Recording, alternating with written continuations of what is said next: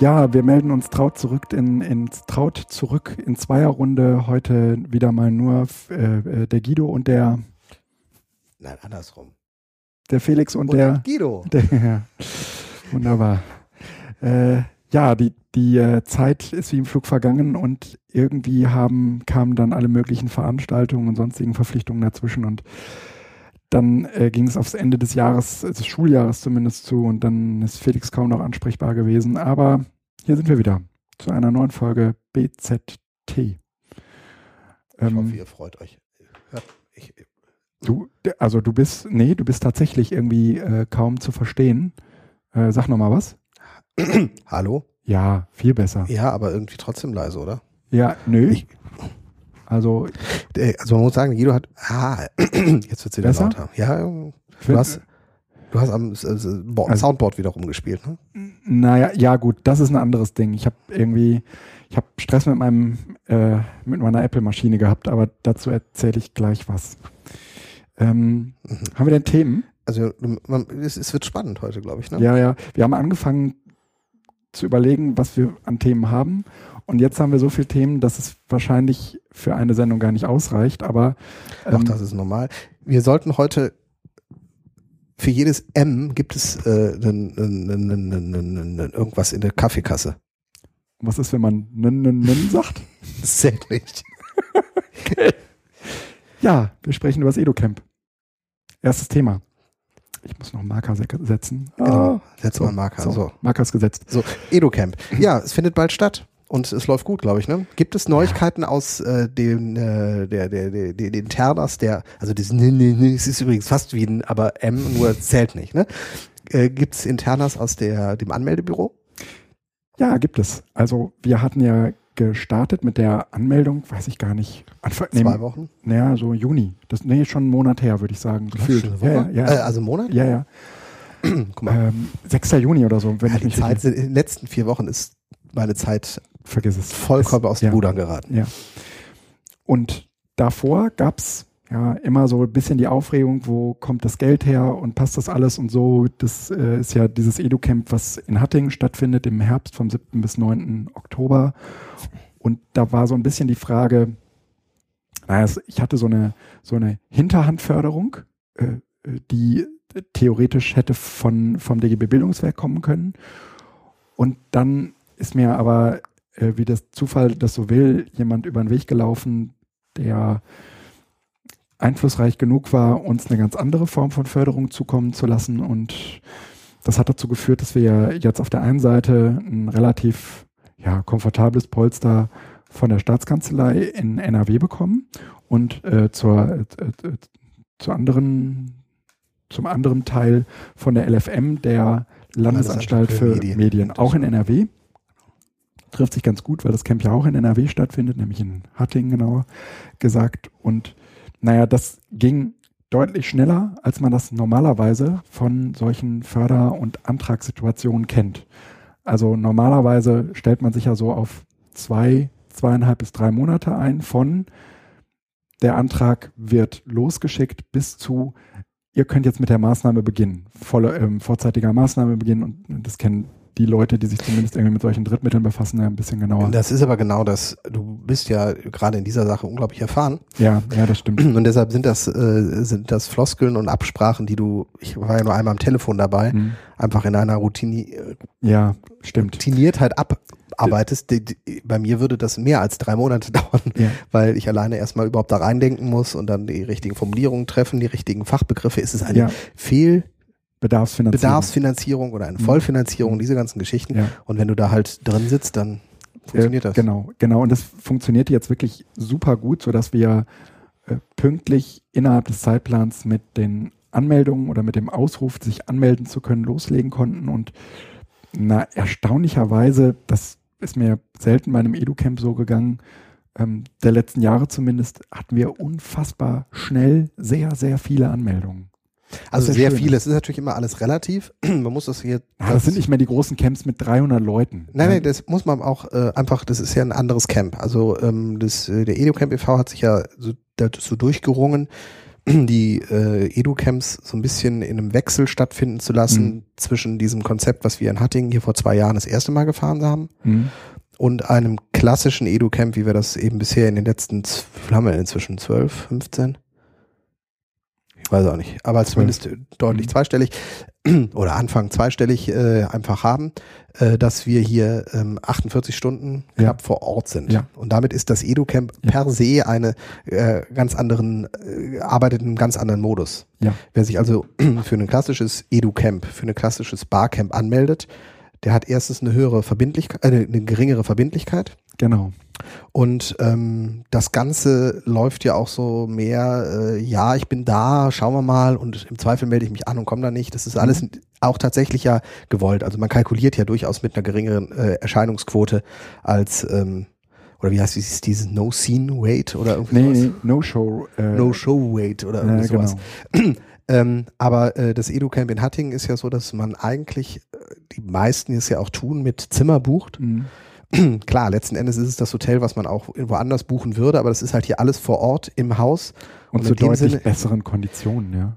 zu guten Konditionen, also deutlich besseren, als ich in jedem Hotel irgendwo in der Stadt kriegen würde, sicherlich. Ja. Und ähm, in dem Sinne ist eine hohe Anmeldezahl halt auch tatsächlich äh, nicht nur eine Reservierung, sondern wirklich eine Anmeldung, Genau. weil man einfach kommt. genau. Und wir haben Man geht eine finanzielle Verpflichtung ein. Äh, wir sind jetzt insgesamt bei 102 Anmeldungen. 102 Anmeldungen. Also ne, es gibt Tagesgäste, es sind aber nur 17. Mhm. Wir haben 19 Kinder. Ja. Und der Rest ist, also Kinder zählen halt bis 17. Das ist klar, das sind nicht alles Kinder, sondern auch tatsächlich junge Menschen, ja gut, aber wir haben also junge äh, Erwachsene. ne? fast ein Fünftel jetzt schon äh, und das kann sein, dass es noch mal mehr wird in den nächsten Tagen Ja. äh, an dem, was man bisher bei den Barcamps immer kritisiert hat. Wo sind denn die, ist denn die Zielgruppe? Die ist definitiv hier. Also von vier Monate bis äh, 17 Jahre äh, wird alles vor Ort sein. Genau.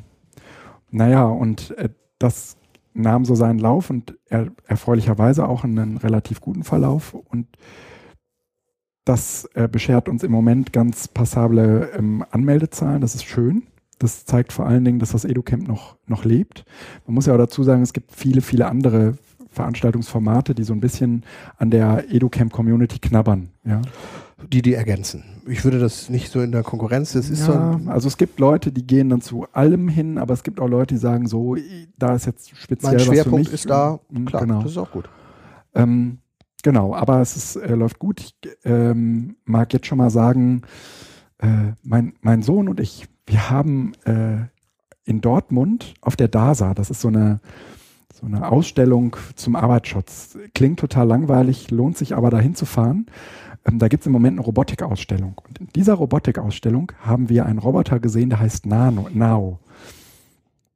Und dieser Nao hat in uns, also wahrscheinlich in viel mehr Menschen, äh, so eine spontane Gefühlsregung geweckt, die Roboter relativ selten wecken, nämlich, dass man unglaubliche Sympathie für den empfindet.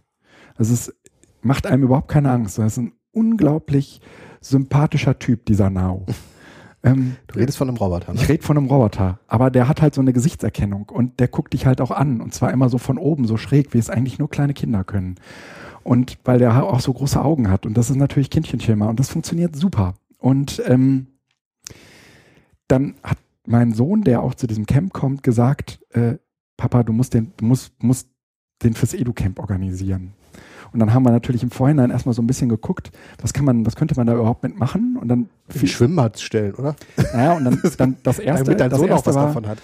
Wer wissen will, wie Nao ist, kann natürlich nach Nao im Netz recherchieren. Gibt es jede Menge Videos zu, aber er wird relativ schnell oder ähm, ihr werdet relativ schnell Videos finden, wo Naos zusammen Fußball spielen, weil die bei diesen äh, World Cup äh, Robocops, Dinger. Robo Okay. ja genau, werden die äh, eingesetzt, weil die da sozusagen miteinander sich verständigen und 7.500 Euro kostet das Stück. ja, ja, genau.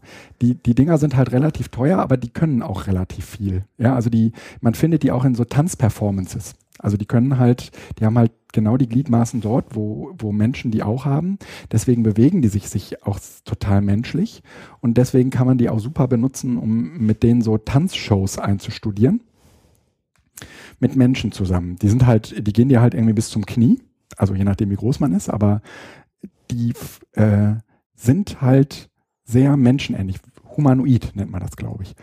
So, und dann habe ich die Leute in Paris angeschrieben, wo äh, die Naos erfunden wurden und die haben gesagt, naja, hm, das machen wir eigentlich nicht, ich habe halt irgendwie das Format erklärt und so, äh, aber wir leiten äh, das einfach mal an die deutsche Dependance weiter, äh, die diese Naos eben vertreiben und diese deutsche Dependance, die sagte, hm, ja, äh, aber eigentlich machen wir sowas nicht. Also wir kommen gerne irgendwie auf so Veranstaltungen und machen so Zeugs. Und dann hatten, hat er aber in Aussicht gestellt, lass uns mal telefonieren. Und dann telefonierten wir zusammen und ich merkte, okay, er erzählte irgendwas von der Maker Fair und ich merkte auch, dass wir bestimmte Leute kennen, die er auch kennt. Ähm, Barcamp-Format war ihm auch nicht so unbekannt und so kam so eins zum anderen und äh, plötzlich war irgendwie klar, okay, äh, wir wollen dahin, wir wollen zu diesem Edu-Camp. Ich habe gesagt, das ist schon auch irgendwie eine Zielgruppe von sehr medienaffinen Pädagoginnen, die da äh, zu, zusammenkommt. Ähm, die, oh, ich habe M gesagt, hast du gemerkt? Ähm, sehr bewusst die, äh, auf jeden Fall mit sowas was anfangen kann. Und dann gab so eins das andere und jetzt kommen die halt mit einem Now und der wird halt über so eine grafische Oberfläche, Fläche ist der programmierbar. Die entlehnt sich so ein bisschen dem der Mindstorms äh, Oberfläche, die ist ja mit dem MIT zusammen entwickelt worden. Und, ähm, ist ehrlich gesagt so ein für Leute, die jetzt noch nicht so programmieren können, ziemlich passabler Einstieg. Aber der sagt auch irgendwie direkt am Telefon, naja, äh, so, so, ein, so ein Nao kostet halt irgendwie 7.500 Euro und ähm, teuer, ne? Wenn man die äh, halt für eine Schule anschafft, hat man es in der Regel sofort mit den äh, konkurrierenden Fachbereichen zu tun, so Deutsch oder ähm, ähm, Bio, die sagen, sorry, aber warum wird da so viel Geld reingepumpt und warum kriegen wir nicht äh, endlich XY? Und die sagen halt, naja, ähm, wir haben halt jede Menge Konzepte entwickelt, um diese Naus eben auch in anderen sachfremden Zusammenhängen einzusetzen. Also sehr projektorientiert an, angelegt. Ähm, es geht vor allen Dingen. Also dieses ähm, Argument kenne ich kaum aus Schule.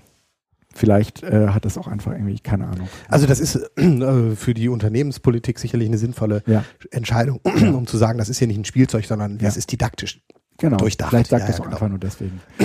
ja, klar, super. Ab, großartig. Ab, aber ich würde ihn gerne tanzen lassen. Genau, aber wir haben jetzt äh, in 93 Minuten Workshops die Möglichkeit, oh. äh, Now Elfmeterschießen. Ja. Sasa Elfmeterschießen nachmachen, spielen lassen. Hast du das Video gesehen? Nee. Das macht äh, war, das, war das dieses umstrittene Video, wo die FIFA gesagt hat, dass. Äh, äh, Nein. Nee, das ist. Anderes. Naja, auf jeden Fall äh, bringen die jetzt alles Mögliche an Zeugs mit. Das heißt, auf dem EduCamp wird es einen sehr passablen Makerspace geben. Ähm, auf dem jetzt nicht nur die Naos sind, mit denen äh, programmiert werden, die programmiert werden können, sondern auf denen auch ähm, so Lasercutter stehen, mit denen man ach, äh, so Styropor schneiden kann.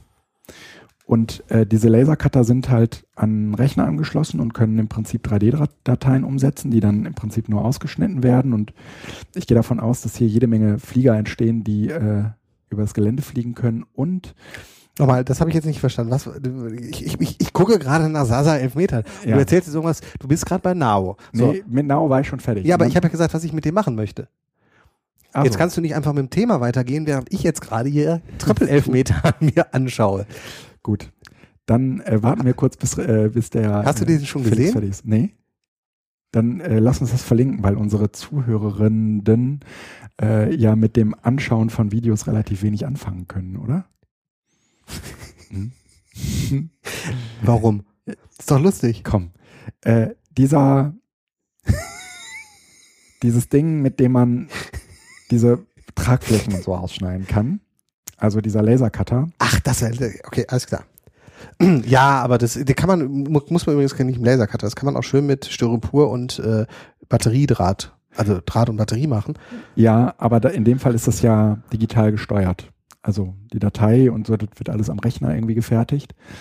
Äh, und das Ding kann eben auch, äh, sie bringen, wenn ich das richtig verstanden habe, eine, eine 3D-Kamera mit die also tiefenscharfe Bilder macht, damit man sein eigenen, äh, sein eigenes Haupt äh, aus diesem Zeugs rausschneiden kann und nach Hause nehmen kann. Nicht schlecht. Und gleichzeitig werden, also das machen wir da so ein Maker. Ja, das machen wir in so einem Maker. Das heißt, auch der 3D-Drucker kommt dahin? Ja, da kommt auch der 3D-Drucker hin. Das heißt, wir werden da definitiv auch so ein paar praktische Sachen machen. Wer also äh, zum EduCamp kommt und sagt, ich habe hier eh noch was auszudrucken, das könnte man da sozusagen Ja, ja, ja. alles äh, verwirklichen. Ja, genau. Das auf jeden Fall. Auch was ihr also an 3D-Sachen äh, habt, alles mal mitbringen. Im Zweifel würde ich den Kollegen, die den Nao mitbringen, sagen, dass sie vielleicht auch noch einen Ultimaker mitbringen sollen. Also das ist halt auch ein 3D-Drucker. Die haben, die haben halt Ultimaker. Ähm, Das ist dieser gute, oder? Mm, Das ist so ein Riesenteil, ja, ja. Ja, ja. Äh, ähm, ja das ist auf jeden das sind so die Entwicklungen beim, beim EduCamp. Ja, und wichtig, ähm, das ist ja ein EduCamp, was Familien anspricht. Das heißt also Total. diese Kinder, das ist einfach nochmal. Kinder bis 17, Jahr- 17 Bis 17, ja. bis 17 Jahre sind eh kostenlos. Ja. ähm, also auch mit Übernachtung, weil sie ja mit den Eltern eh auch so ein bisschen, also Ja. ne, alleine Ja. geht ja leider nicht, aufsichtstechnisch. Aber ähm, es wird eine Kinderbetreuung geben. genau. Das heißt also, wer äh, so Stöpsel hat und sagt, äh, ich würde gerne mal auf so ein Edo-Camp und Ja. sei es nur, um abends mit meinen alten Leuten, Bekannten Bierchen zu trinken, Ja. ähm, das lässt sich wahrscheinlich alles einrichten, weil wir vor Ort, also aus dem letzten Mal ja schon, wir sind ja abends mit den äh, jüngeren oder den älteren Kindern, muss man ja in dem Fall eher sagen, äh, abends noch auf der Wiese Frisbee gespielt und Ja, verschiedene ja, ja. Spiele gemacht und sowas. Und ähm, das war eine, ist eine sehr, vor allen Dingen, wenn das Wetter toi toi toi wieder mitspielt, eine sehr angenehme, äh, Mhm. so ein bisschen Ferien, Freizeit, Lagerfeuer, äh, Atmosphäre, die sich da so Total. breit macht. Und das ist äh, sehr, sehr nett. Ja. Billard, ja. Sauna, Kleine, äh, kleinere Kinder Schwimmbad. können mit ihren Eltern auch so untergebracht werden, dass die, dass die Distanz, die äh, irgendwelche Babyphones überbrücken müssen, das schaffen können. Genau, also das ist alles machbar. Ja, ja, ja. Und natürlich auch auf einem Zimmer und so weiter. Und so weiter. Wunderbar. So Ähm, viel äh, zum Edu-Camp. Mut zusammennehmen, wer noch nicht dabei war und sollte einfach mal vorbeischauen. Mhm. Es deutet sich an, dass auch einige, also die, die Info ist auch an Schulen jetzt verteilt worden, gerade durchs LFM. Mhm. Und ähm, ja, ist das, äh, also ich zumindest habe als Medienberater auch nochmal die Schulen informiert, zumindest eine Auswahl von Schulen, Mhm. weil ich von Düsseldorf darauf hingewiesen worden bin und habe natürlich Ach. das sehr gerne gemacht. Oh, also es gab cool. offizielle Nachrichten und in dem Sinne bin ich mal gespannt, ob da möglicherweise auch nochmal was kommt. Also wenn jetzt hier Schülerinnen und Schüler zuhören, ähm, das, da braucht man keine Angst vor zu haben, was hier irgendwie abgefahren ist und Ja. komisches ist, sondern äh, anmelden, vorbeikommen, sei es auch tagesweise, Genau. kann man auf jeden Fall mal schauen. Ja, Bringt eure Eltern mit, ähm, die kriegen Kuchen und dann könnt ihr in die Bastelecken gehen und Stop Mhm. Motion drehen oder mit Ja, dem oder- Roboter spielen Ja. oder du hast doch auch noch deine Drohne hier, oder? ja, die Drohne habe ich noch da oder ein Edu-Cache finden, Kriegen wir oben nicht auf der Burg und so. Es ne, gibt es eine Menge. Ne? Können wir nicht Wir so- wollen so- den Room so- Escape spielen zum Thema. Ja, aber diese Rollenspiele, weiß ja, da bin ich nicht ganz so cool drauf. Ne? Also, Ja, okay. Ja, also okay. Das, das Spielen. Ja. Das ist so didaktisiertes, Ja. äh, didaktisierte Kackscheiße. Aber zwei Drohnen und Wettrennen machen, das finde ich cool. Ja, da muss noch jemand seine, so, seine Drohne einpacken. Genau. Ja? Sehr gerne. Haben wir nicht noch einen Sponsor, der uns zwei Parrot Drones äh, Aha, die, sind, kauft? nat- die sind natürlich äh, so, so richtig schick. Ja, ja, das stimmt. Ah, also, Na, hast, meine, meine, meine, Tochter, da noch mal. meine, Ah, meine Tochter hat sich eine kleine Drohne gekauft. Nein, so richtige. Aber, Aber, okay. oder so eine, diese Phantomdrohnen, diese richtig Boah, geil. fett. Ja, ja, ja. Ich war letztens bei Konrad in Essen. Ja. Da stehen die auch rum. Ja, das ist gefährlich, solche. Ja, ja, ja. Also falls ich, falls ich nochmal irgendwie Geld bei irgendeinem für irgendeinen Preis gewinne, Was ist das denn eigentlich? das ist eine Festplatte, Warum ist hier dann werde ich auf jeden Fall, äh, da hing unser Soundboard dran, das ist da drauf, weil, ach komm, ich habe doch ein Apple-Problem gehabt. Das können wir auch kurz vorziehen. Wenn ich ja. vorziehen, das hättest du einfach sagen Ja. können, Felix, danke Ja. für diese wunderbare danke für Überleitung. diese das war wunderbare nicht geplant. Überleitung. Weil der hat schon wieder, ich, ihr, ihr kennt, also lang, Zuhörer, die uns schon seit ein paar Jahren verfolgen, haben ja mitgekriegt, dass wir durchaus auch schon Sendungen hatten, die ihr nie gehört habt, weil äh, Guido äh, vergessen hatte, seinen Papierkorb zu entleeren und deshalb nichts Mhm. aufgenommen werden kann. Und deshalb sehe ich jetzt solche eine Festplatte, die irgendwas aufnimmt auf Nee, seinem die, Tisch. nee, nee, nimmt die nicht. Die, nimmt, die, die kann ich theoretisch sogar Argwohn. Nee, nee. Also das heißt, ich kann dran ziehen? ja, Ja. Das tue ich jetzt nicht, weil Ja. hinterher ist wieder alles weg. genau. Du hast ein Problem mit deinem Du hast es gerade äh, äh, nicht korrekt ausgeworfen, von daher können wir sie jetzt Ich habe nichts gemacht. Äh, ja, die hatten Wackelkontakt. Äh, ich weiß, ich muss die Daten mal sichern. Total sympathisch. Festplatte als Backup mit Wackelkontakt. ja. ähm, What could possibly go wrong? wir haben, wie soll ich sagen, ich hatte ein Apple-Problem. Und zwar, Herr Brombach, ich, ich habe ja im letzten, definieren Sie das mal ich, genauer. ich habe im letzten Jahr relativ viel Hardware gekauft. Also unter anderem dieses neue MacBook und unter anderem auch, äh, weil es gerade neu war, dieses Apple TV. Mit dieser, ne, dieses neue Apple TV. Das also das da. dicke. Mm, ja, Nee, das oder? kleine hast du hier gehabt, oder nicht? Ich weiß gerade auch nicht, wo es ist. Äh, ach so, hier Das ist, ist ist, es da drin. Ja, also keine Sorge, es ist da. So und äh, dann hatte ich Seminare und hatte das da auch ganz normal im Einsatz und merkte irgendwann so Januar, Februar, dass ich mich nicht mehr mit meinem MacBook verbinden konnte. Also ich sah sozusagen die Airplay, dieses Airplay-Symbol, drückt da drauf und dann rüttelt der irgendwie 20, 30 Sekunden und sagt dann, er könnte sich nicht verbinden. Mhm, Das liegt am WLAN. Hm, habe ich auch gedacht, dann habe ich es in unterschiedlichen WLANs probiert, bei mir zu Hause und es ging einfach nicht. Da gibt es zwei Prozesse, die habe ich äh, gestartet und wieder gelöscht und äh, hat auch nicht funktioniert. Und dann habe ich ein anderes Apple TV angeschlossen, mein altes, und damit ging es. Da habe ich gedacht, okay, jetzt Apple nächste. TV war kaputt. Äh, ne, nee, eben nicht. Ja, ja, also erstmal gedacht, so Apple TV. Genau. Ja. Ähm, andere Geräte hatten damit überhaupt keinen Stress. Sogar Windows-Geräte hatten damit überhaupt keinen Stress. Mit ja? Apple TV? Ja, Wie soll das denn gehen? ja, über AirParrot. Achso, okay. Überhaupt keinen Stress. Das ist aus also das ist für uns die Basistechnologie, um uns mit Beamern zu verbinden. Mhm. Das, ne? Windows und AirParrot funktioniert? Super. Mit Apple TV? Ja. Gibt es das auch für Android? Ja. Meines Wissens schon.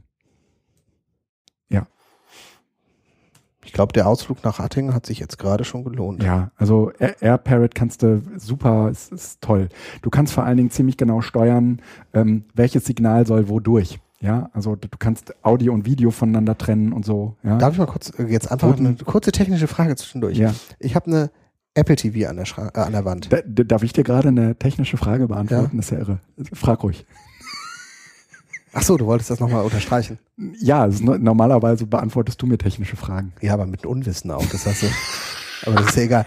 Ähm, die, nein, äh, wenn ich eine Apple TV an, einem, an der Wand habe, kann ich Mhm. vom Windows-Rechner Hm? mit der Software AirParrot und Mhm. vom Android-Gerät mit der Software? AirParrot Und zwar richtig spiegeln, nicht nur irgendwie Videos übertragen. ja, ähm, Sound und Alles. Bild ist so, weil das ist ja, es ist eine Hack. Es ist ein Hack. Mhm. Das ist nicht offiziell. Oder hat Nein. AirParrot das tatsächlich lizenziert? Das, ich glaube ja. Mhm.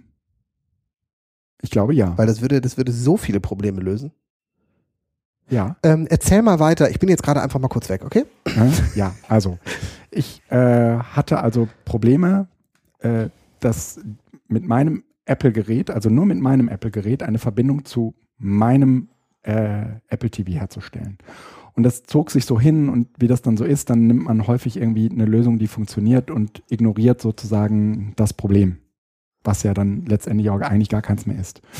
Und irgendwie hat es mich aber gefuchst. Und nach dem letzten Seminar äh, weil ich jedes Mal auch immer mehrere Stunden damit zubringe, das Problem jetzt endlich mal zu lösen. Und das löst sich aber nicht. Und da, da musste jetzt mal äh, Klarheit her. Also äh, wollte ich äh, das ganze Zeug jetzt verpacken und zum Apple Store nach Oberhausen. Bin auf der Webseite vom Oberhausener Apple Store und, Oder hast mir, du den Termin versucht? und will mir einen Termin geben lassen. lassen? Wird hier natürlich sofort vorgeschlagen. Vielleicht kann das ja auch unser Telefonsupport lösen. genau. Und dann habe ich gedacht, oh Gott, schadet ja nix. Und außerdem, es kann jetzt sofort losgehen. Ja, ich muss nicht erst bis Samstag warten, um in irgend oder bis, bis dort hinein warten, bis ich einen Ah. Termin im Apple Store Du kriege. bist jetzt gleich begeistert davon, wie die, die Analysedaten und sowas erhalten, ne? Abwarten.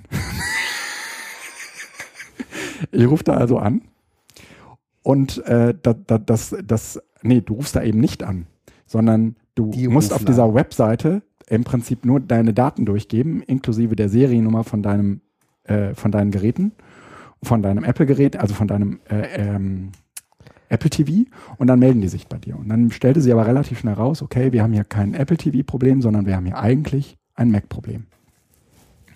Dann fangen die an, ähm, naja, sich irgendwie diese Software zu besorgen, um auf deinen Rechner zu kommen. Und also du musst sie dann runterladen und dann können die sozusagen mit dieser Software auf deinem Rechner, auf deinen Rechner gucken. Und der Typ, mit dem ich da zu tun hatte, die duzen dann natürlich auch. Es, es war immer so gerade eben an der, an der Schwelle zur Übergriffigkeit.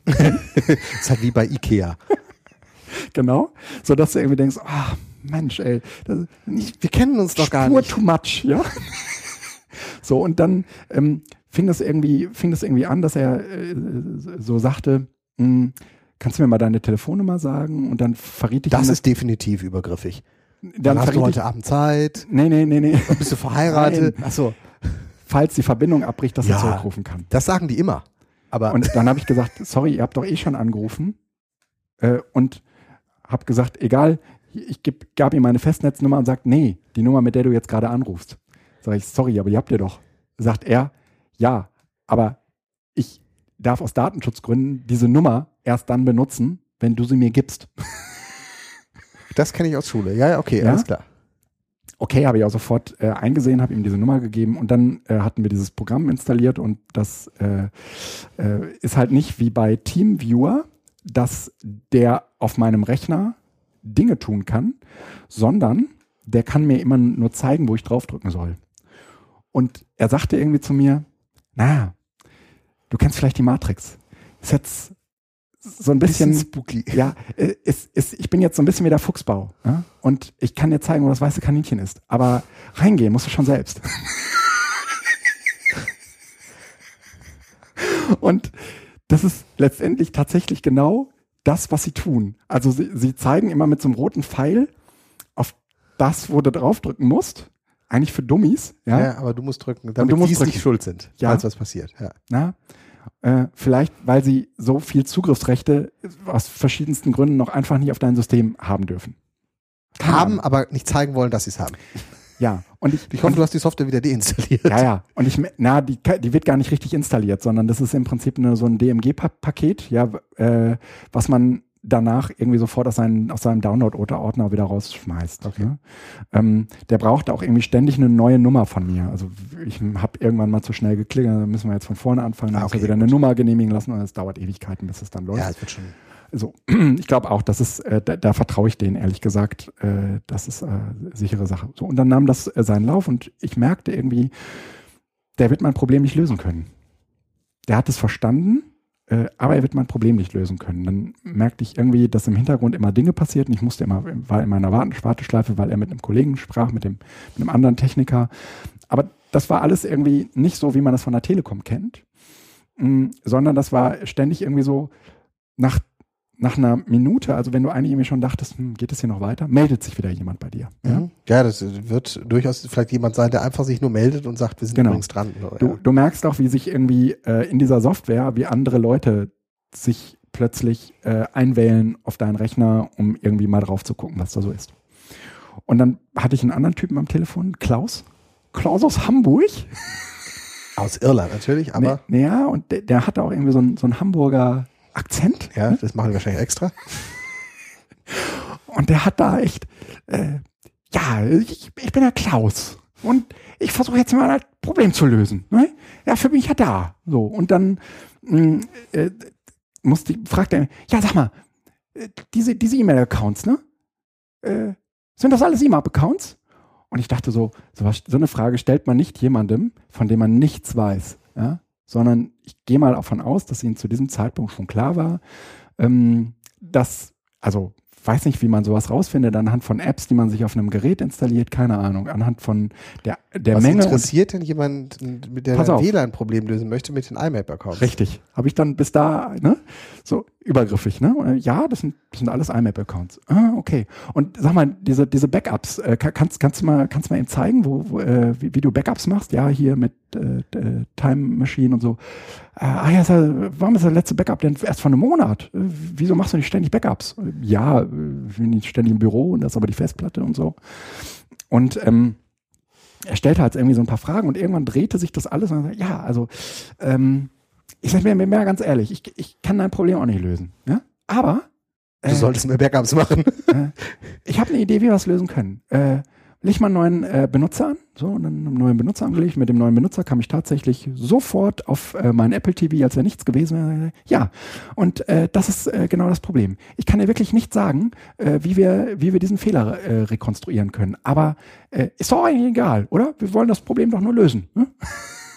so, also, du musst jetzt äh, deinen alten Account irgendwann mal löschen und alles auf deinen neuen migrieren. So, und dafür äh, brauchst du, und dann ne, musst du die E-Mail-Accounts, das sind ja alles IMAP-Accounts, ist ja kein Problem, da kannst du einfach, ne, machst du äh, im neuen äh, Benutzer, lässt ja, das einfach neu an, ne? Äh, da musst du also auch nichts backuppen und äh, das Backup musst du jetzt halt einmal ziehen und dann kannst du am Ende die, die Dateien so und so wiederherstellen.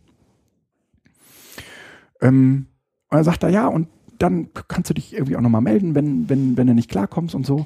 Ähm, insgesamt würde ich sagen, ich habe äh, noch nie so einen beeindruckend guten Support erlebt wie dort bei äh, Apple. Ähm, und im Vergleich dazu hatten wir, glaube ich, seinerzeit mal über meine Telekom-Experience gesprochen und dass die bei mir irgendwie Löcher vor der Haustür gegraben haben und sowas. Ne?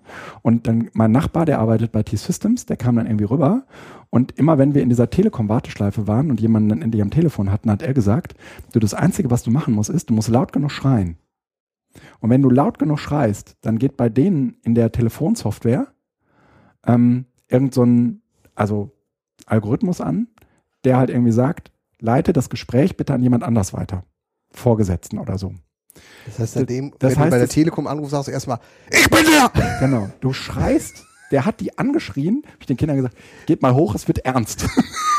Also wirklich einfach eingeschrien. Und der, der, der hat seine eigenen Kollegen, ja, hat der angeschrien, sowas habe ich noch nicht erlebt. Das war vom Allerfeinsten.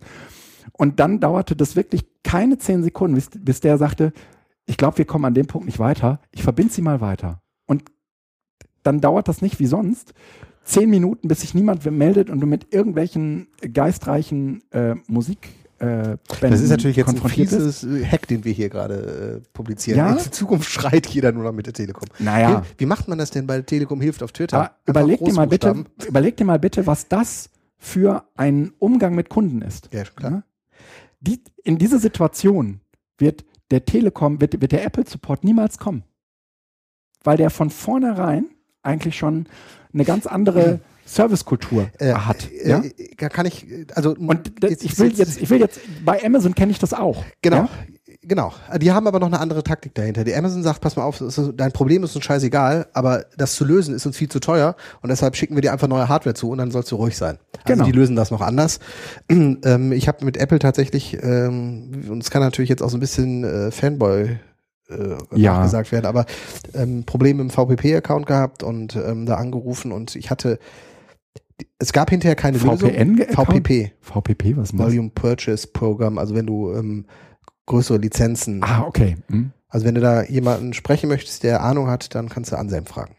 Okay. Ah, ja, ja, hat er, hat er im Podcast von erzählt, ja. Hm. Sorry. ähm, Ja.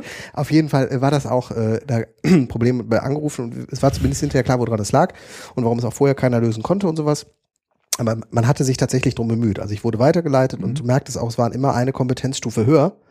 Und äh, wenn die dann festgestellt haben, hey, nee, dafür brauchen wir jetzt nochmal andere Rechte, also mhm. da kann ich, mhm. dann haben sie es weitergeleitet und es funktionierte tatsächlich ganz gut. ähm, trotz alledem finde ich das jetzt, also ich erinnere mich jetzt gerade an Mac aus neun Zeiten zurück. Mhm.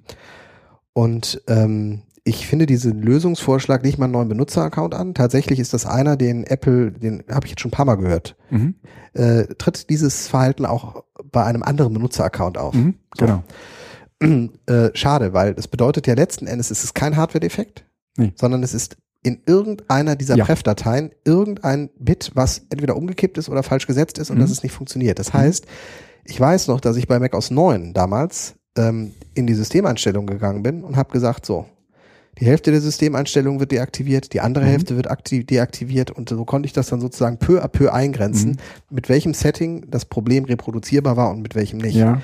Und das gleiche auch mit den Pref-Dateien. Das heißt, ich habe die einfach alle rausgenommen. Der gab okay. zwar dann erstmal Chaos, aber ich hatte das Backup und habe die peu à peu zurückgespult und konnte sehen, wann das der Fall ist, dass es mhm. der Fehler war, war und konnte das dann eingrenzen. Mit dem Vorteil, du musstest diese ganze Migration nicht machen. Hast du migriert? Hast du vom Time Machine migriert? Nee, habe ich nicht. Ich habe sozusagen alle Daten Also dein In das- Benutzerordner. genau in die, in die Dropbox umgezogen. Da ist das jetzt alles drin. Und jetzt sind auf meinem Rechner selbst äh, natürlich ne, Alle Daten gespiegelt, aber du hast letzten Endes die Dropbox benutzt und den Rest ist weg. Hast du den Benutzeraccount schon gelöscht? Nein, das werde ich auch die nächsten Wochen nicht tun. Also wir zeichnen gerade auch mit genau diesem kaputten Benutzeraccount auf, Ja, der eigentlich gar nicht kaputt ist. Na, der ist ja in Ordnung. Das Einzige, was an dem kaputt ist, ist der Airplay-Sync. Äh, Sync, ja? Und alles andere ist mir Hast ja du nie mal die aufgefallen. Airplay-Einstellungen, gel- äh, die WLAN-Einstellungen gelöscht? Äh, nee, habe ich nicht. Also einfach mal ein neues WLAN, also ein neues äh, Netzwerk, in den Systemeinstellungen Netzwerk, das äh, WLAN-Profil löschen und ein neues anlegen. Also einfach die, die, die Schnittstelle mal löschen. Mhm. Weil ich kann es nur in diesem Bereich sehen. Aber Ja. da machen wir jetzt keinen Support, sondern das ist äh, Ja. Also wie gesagt, das geht jetzt auch wieder und äh, tatsächlich würde ich auch jetzt erstmal meinen, ähm, ich habe so viel Zeit damit verplempert, äh, herauszufinden, woran es liegt, dass ich jetzt ehrlich gesagt froh bin, dass das Problem so gelöst ist. Und seitdem tun sich ja Welten auf. Also ich muss ja tatsächlich sagen, dass äh, das Apple TV selbst für das Seminar systemrelevant geworden ist. Ich mache da halt alles mit. ja, ja, klar. Gut, damit hätten wir diese Apple Support Geschichte auch ab, ähm, mal besprochen. Ich weiß, ich weiß nicht, woran das liegt. Ja, dass die, die Deutschen da so ein Scheißverhältnis Nein, das ist- zu Kunden haben. Ja? Das, ja, das ist wahrscheinlich ein deutsches vielleicht, aber ich glaube, das ist auch etwas, über das sich Apple äh, definiert. ja? Zumindest das PR-mäßig. Und wenn man fragt, warum kosten die Hardware bei Apple denn so viel und was passiert mit dieser angeblich so horrenden Marge? Ja, Ja, verloren die- noch eins. Ich meine, die unterhalten da in Irland ein Support-Center von mehreren tausend Mitarbeitern. Ähm, sorry. Also ich meine, das Geld wird, ist, Apple geht's gut wie keinem anderen Unternehmen, aber sie haben tatsächlich auch verstanden, dass es nicht nur über Naja, und sie hat, also ne, bei der Also- Telekom muss man mal sagen, ob man da wirklich mit einem Telekom-Mitarbeiter ich redet. möchte mich zur Telekom im Moment nicht äußern. Okay. Oder mit, oder mit irgendeinem, mit irgendeiner Hotline, die keine Ahnung hat. Ja, das passiert einem ja ständig dort. Ja. Und bei den, bei diesem Apple Support bin ich mir relativ sicher, dass das Leute sein, die haben einen Apple-Account. Nein, die, die sind, die sind fähig. Also die Leute, die da arbeiten, Die, die, die, scheinen da auch irgendeinen Arbeitsvertrag von Apple bekommen zu haben, oder? im Apple Support. Ja. Die sind, die sitzen zumeist in Irland. Die sind da speziell für hingekarrt und haben da Ahnung. Das ist nicht, es ist nicht Support-Mitarbeiter. Das ist, äh, das, das ist ein richtiges, ein Campus da. Also ich würde in dem Fall fest davon ausgehen, dass das ein echter Hamburger war. Das kann sein, aber das ist, der wird trotz mit Der einer sehr, sehr großen Wahrscheinlichkeit. gesessen. Never. Unterschätze es nicht. Ich habe, die, Okay. die sitzen da. Okay. Die, die, die arbeiten da. Zeitweise. Hm. Also, wie, wie gesagt, das waren auf jeden Fall Leute, die, warum auch immer, ja, also das, wenn du Leuten wenig Geld bezahlst, und jetzt kann ich ja einmal den Gewerkschafter raushängen lassen, dann sind sie eben auch unmotiviert, ja. Und Also du meinst, die äh, bei Apple Support-Mitarbeiter verdienen viel Geld. das will ich gar nicht sagen. Also, Nein, aber die sind motiviert. Die haben ganz, die Unternehmenskultur bei Apple ist eine, die sehr stark auf Motivation ist. Das funktioniert in Deutschland ja nicht so. Diese ganze Klatschereien am Anfang von der Eröffnung von so einem Apple Store sind ja so etwas befremdlich. hm? Aber tatsächlich ist es einfach eine andere Kultur. Naja, und wenn du halt mit irgendwelchen outgesourcten armen Schweinen arbeitest, die eigentlich vom Produkt keine Ahnung haben, ja, sondern äh, im Prinzip äh, in einem Telefonat einen Apple-Support machen und im nächsten Telefonat irgendwie einen Samsung-Support und im äh, nächsten Telefonat Starten Sie den Rechner. mal. irgendwelche Toaster, ne? Da, dann, dann, das nehme ich denen aber nicht ab. Oder Haben sie machen, oder es ist einfach wahnsinnig gut gemacht, ja. The Crowd IT. The IT Crowd meine ich. Gut. Äh, Apple Support. Dann äh, Bilder. Okay. Nein, du äh, wolltest, äh, äh, du hast äh, einen neuen Kleincomputer entdeckt, den man in der Schule gut einsetzen nein, kann. ich nein, ich habe also den, den benutze ich schon seit Ewigkeiten. Es geht um den Raspberry Pi. Ja, Zwei? Oder es gibt ja einen Dreier sogar, ne? ja, es gibt auch einen Dreier. Ich ich ich glaube, ich habe nee, ich glaube, ich habe Zweier hier. Ja, letztendlich äh, habe ich mir Folgendes angewöhnt. Ich habe, ich glaube, ich habe zwei von den Geräten da, aber ich habe mir jede Menge SD-Karten gekauft. Und Genau. habe auf diese SD-Karten halt einfach unterschiedliche Images gespielt. Und je nachdem, was ich im Seminar brauche, schiebe ich halt dieses Image in den Raspberry rein, äh, hänge diesen Raspberry ins Netz und geht. Ja, die sind halt alle vorkonfiguriert und, und fertig. Und ich habe ähm, für unterschiedliche Seminare so unterschiedliche ähm, File-Server, die auch schon mit Dateien bestückt sind. So Standarddinger halt. Ähm, manche davon haben auch direkt irgendwie eine Möglichkeit, weil ich so einen großartigen Teamer habe, der äh, sowas kann, der Joachim, Joachim Selzer. Ähm, die haben dann auch direkt schon so eine Darknet-Adresse, so eine Onion-Adresse, ja, sind darüber sozusagen auch Static im Darknet zu erreichen, ja, ähm, das ist geil. Also sobald die am Netz hängen, kann ich die Static übers, übers Onion-Netz erreichen. Das ist ein Hammer. Sehr schön gemacht. Und Ach so, das nutze sozusagen als wenn ich von zu Hause quasi dran muss. VPN. Ja, genau. So, einfach damit man von immer und überall. Ja, ja. Ach, das ist das Darknet als VPN genutzt. Das ist eigentlich gar keine schlechte Idee. Ja. Darknet klingt immer so, das ist so scheiße. Das klingt so Wie, wie soll ich sonst nennen? Tor, ähm, die, die ist ein Tordienst, ja? Onion. Ja, ist eine Onion-Adresse URL, auf genau, jeden Fall. so. Ja. Ich weiß ehrlich gesagt nicht genau, wie es geht, deswegen bin ich da technisch gerade überfragt. Ähm, der Joachim, der das äh, hier alles in die Wege geleitet hat, der kennt sich da auf jeden Fall super mit aus. Und ähm, naja, ich habe halt irgendwie, einmal braucht man einen Server, wenn wir dieses Room Escape spielen. Ja, das ist ein ganz anderer Zugriff, den man da braucht. Dann habe ich einen Mumble-Surfer, weil ich ein Planspiel habe, wo so ein, wo so eine Telefonkonferenz halt eine ganz zentrale Rolle spielt. Dann Funktioniert Mumble mit Raspberry Pi ausreichend gut? extrem. Also ja. Also jetzt auf den Zweier haben wir nie irgendwelche Probleme. Wie viele Leute auf einmal? Fünf. Fünf Teams. Ne? Gut, ich weiß nicht, wie das, wie das skaliert, wenn da irgendwie hunderttausend, Nee, das hundert, ist ja, ganz, ist ja auch als sind, ne? Podcast durchaus äh, Genau. Mumble als Podcast. Und das ist, das ist super, ja. Und das brauche ich halt nicht immer. Und da läuft auch nichts anderes, ja. Da läuft halt Ja, nur klar. dieses Mumble-Ding drauf, ne? Ähm, Und, und jetzt hat er mir gerade noch irgendwie was aufgesetzt. Ähm, das ist so ein Monitoring-Dienst, weil wir ja hier im Netz hin wieder mal Schwierigkeiten haben. Den haben wir jetzt, äh, haben wir einen von diesen Raspberries halt einfach mal ins Netz gehangen. Da kann er jetzt irgendwie die nächsten sechs Wochen einfach mal hängen bleiben und wir monitoren gerade Pings nach Heise, um zu gucken, äh, wie sich dieses Netz in unterschiedlichen Zusammenhängen verhält und wie oft das wegbricht, wenn wir es gar nicht mitbekommen. Ja, zum Mhm. Beispiel nachts oder so. Und woran das liegen. Genau. Ne? Und haben für all das uns so kleine, so kleine äh, äh, SD-Karten gebaut. Und die kann ich halt dann unterschiedlichst bestücken. Habe ich mir halt einmal jetzt ein Set bestellt und ist toll. Wollte ich halt einfach mal irgendwie so anbringen. Hast du, ich dachte, jetzt kommt gleich noch der Knaller, weil ich glaube, das hast du schon mal erwähnt, dass du da dein Set an äh, SD-Karten gemacht hast. Ach, echt? Ja, das war Oh schon je. mal. Aber ist ja Oh, nicht schlimm. entschuldigt. Redundant äh, Hm. ist ja äh. Kennzeichen jeder guter Beziehung. Hm. Und in dem Sinne zeigt es nur, dass du ganz hier bist. Ja, ich, äh, ich bin gerade begeistert davon, weil es so niederschwellig ist und weil es dann häufig irgendwie so Dienste ist, die so ungewöhnlich oder besonders sind, dass man sie eigentlich nur für dieses Setting braucht und dann kann man sie halt irgendwie haben. Und ein Jahr später steck, das Ding wieder ein, es tut, ja. Super. Also da sind Teile jetzt, also SD-Karten wirklich schon ein oder zwei Jahre im Einsatz. Ähm, dazu dann noch doch der Hinweis, ähm, SD-Karten sind gute, aber nicht die präferierten Speichermedien für solche Sachen. Ich würde mir ähm, von den fertig konfigurierten vor Einsatz befindlichen SD-Karten ähm, einen Backup anlegen. Mhm. Das kann man ja mit diesem ähm, DD-Dienst Ja, ja, machen. im oder. AirSync oder so. Mhm. Genau. Ähm, wer dafür eine nette App sucht, äh, der Apple Pie Baker ähm, Oh. legt äh, die Backups an und spielt sie auch wieder zurück, wunderbar. sodass man theoretisch auch mit weniger SD-Karten, aber einfach dem Backup äh, auf der Platte Cooler Tipp. das machen kann. Einfach, Ja. also das kann man alles übers Terminal machen, man kann sich das immer jedes Mal eintragen, man kann es aber auch per Drag and Drop und dem Apple Pie Baker ähm, Ja. und zwar nicht nur für den Raspberry Pi, sondern auch jegliche andere Server-Sachen. Wir haben jetzt gerade einen neuen Server in der Schule in Betrieb genommen, wo wir auch äh, die Installationssoftware per DD auf den USB-Stick packen sollten und das funktionierte immer nicht und dann habe ich das irgendwann mit dem Raspberry Pi, mit dem Ja. Apple Pi Baker gemacht und dann funktionierte es. Ah, wunderbar. Und es lag nicht nur an meiner Mhm. unzureichenden Kompetenz mit DD umzugehen, sondern auch der Linux-Experte, der dabei war, hatte Schwierigkeiten und der P. Baker hat es irgendwie hingekriegt. So, also Apple Pie Baker steht in den Super. Shownotes gleich. Ja.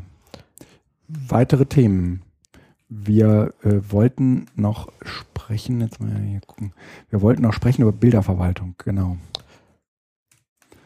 Ähm, bisher habe ich immer ein relativ schwieriges Verhältnis zur iCloud und vor allen Dingen zu der Foto-App gehabt, Aber da du seit neuestem jetzt ja von Apple direkt gesponsert wirst und deshalb ja schon eine Lobeshymne über den Apple Support gerade abgegeben Mm. hast und deutlich gemacht hast, wie gut der Apple TV ist, hast du jetzt noch eine kleine Neuigkeit bezüglich äh, deinem Verhältnis zu iCloud und One more thing. Ist das übrigens das neue iPhone 7, was hier auf dem Tisch liegt? Oder ist Ja, ja, genau. Aber äh, ich darf darüber noch nicht sprechen. Also wir haben, äh, also ich, bisher habe ich meine Fotos über Flickr gesichert. Äh, das liegt jetzt erstmal nicht so nah, wenn man eigentlich in dieser Apple-Welt zu Hause ist, aber das Ding war halt, mh, ich kam mit dieser Foto-App überhaupt nicht klar. Die gibt's ja auch erst seit Naja, vorher gab es iPhoto, aber ne, ja, das war ja im Prinzip sozusagen das Gleiche. Ja, okay. iPhoto war vielleicht schöner, ne? besser. Ich nicht anders. Ja. anders. Okay, also ich, ich äh, habe das auf jeden Fall über Flickr gemacht. Jetzt hat Flickr aber seinen Upload-Support eingestellt. Und zwar lief das bei mir immer so. Meine Bilder, die ich mache, werden automatisch mit der Dropbox synchronisiert. Das ist deswegen ganz nett, weil dieser Sync automatisch dafür sorgt, dass ich mal eben schnell ein Bild machen kann und habe das direkt eben auch auf meiner Festplatte und kann damit Dinge machen.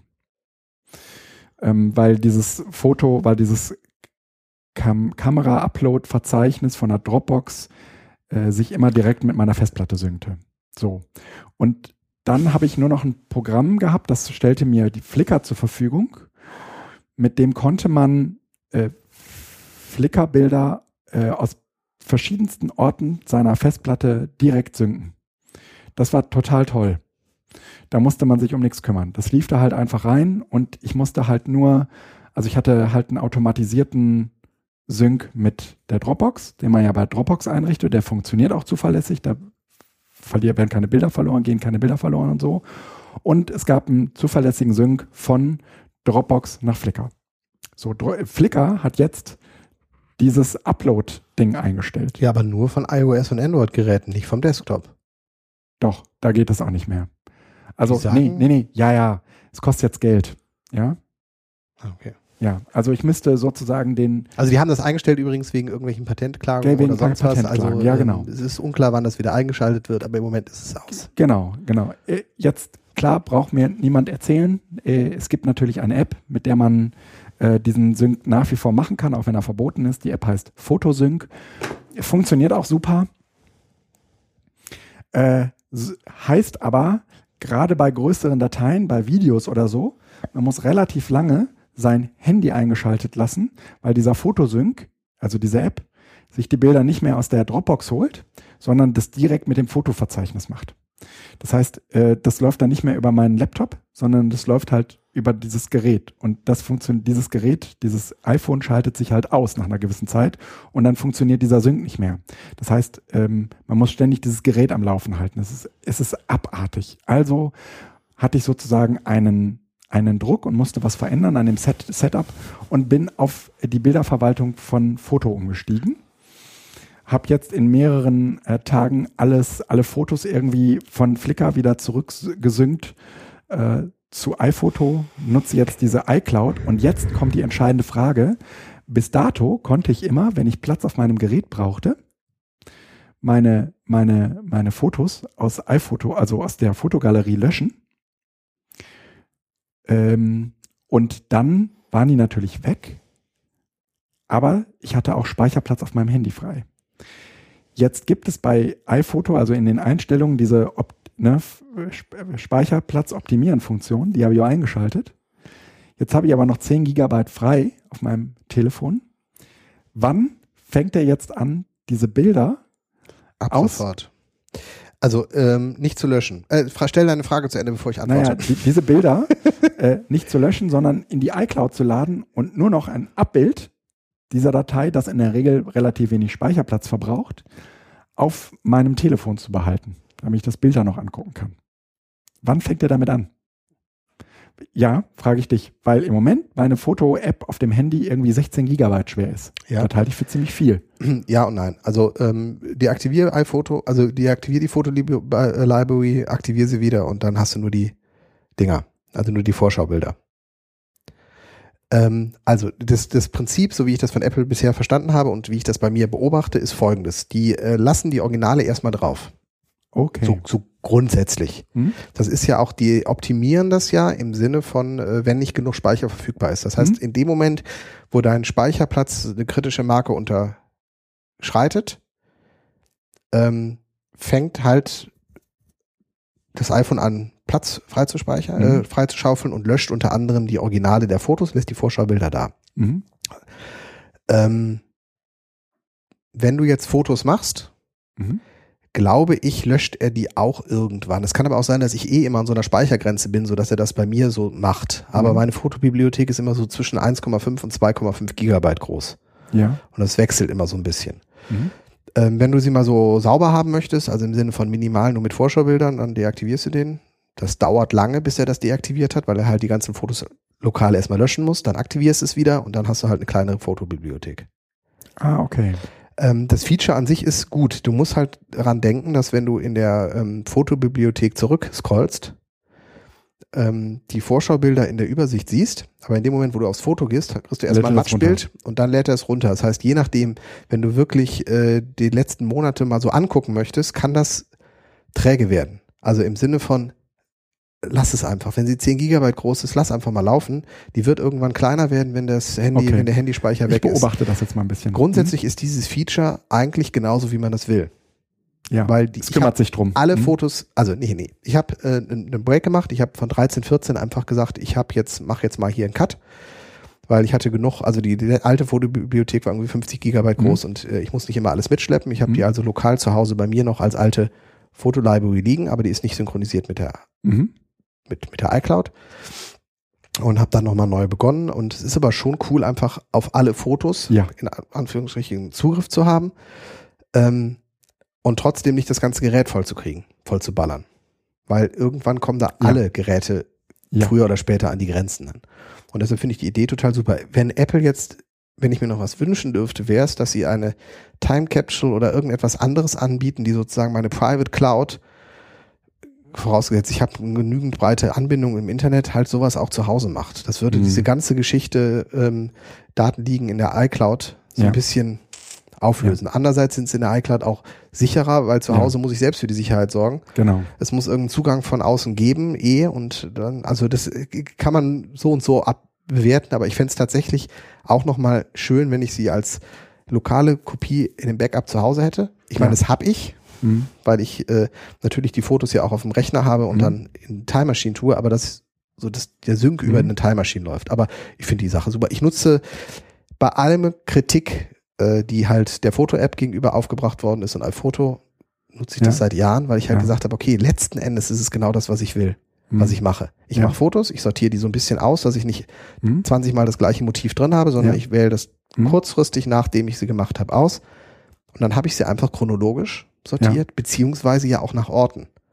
Ja, Und das ich finde ist gerade dieses nach Orten, geil. das ist Oh. mit ein Grund, warum ich schon seit einigen Jahren auch im Urlaub die meisten und eigentlich Mhm.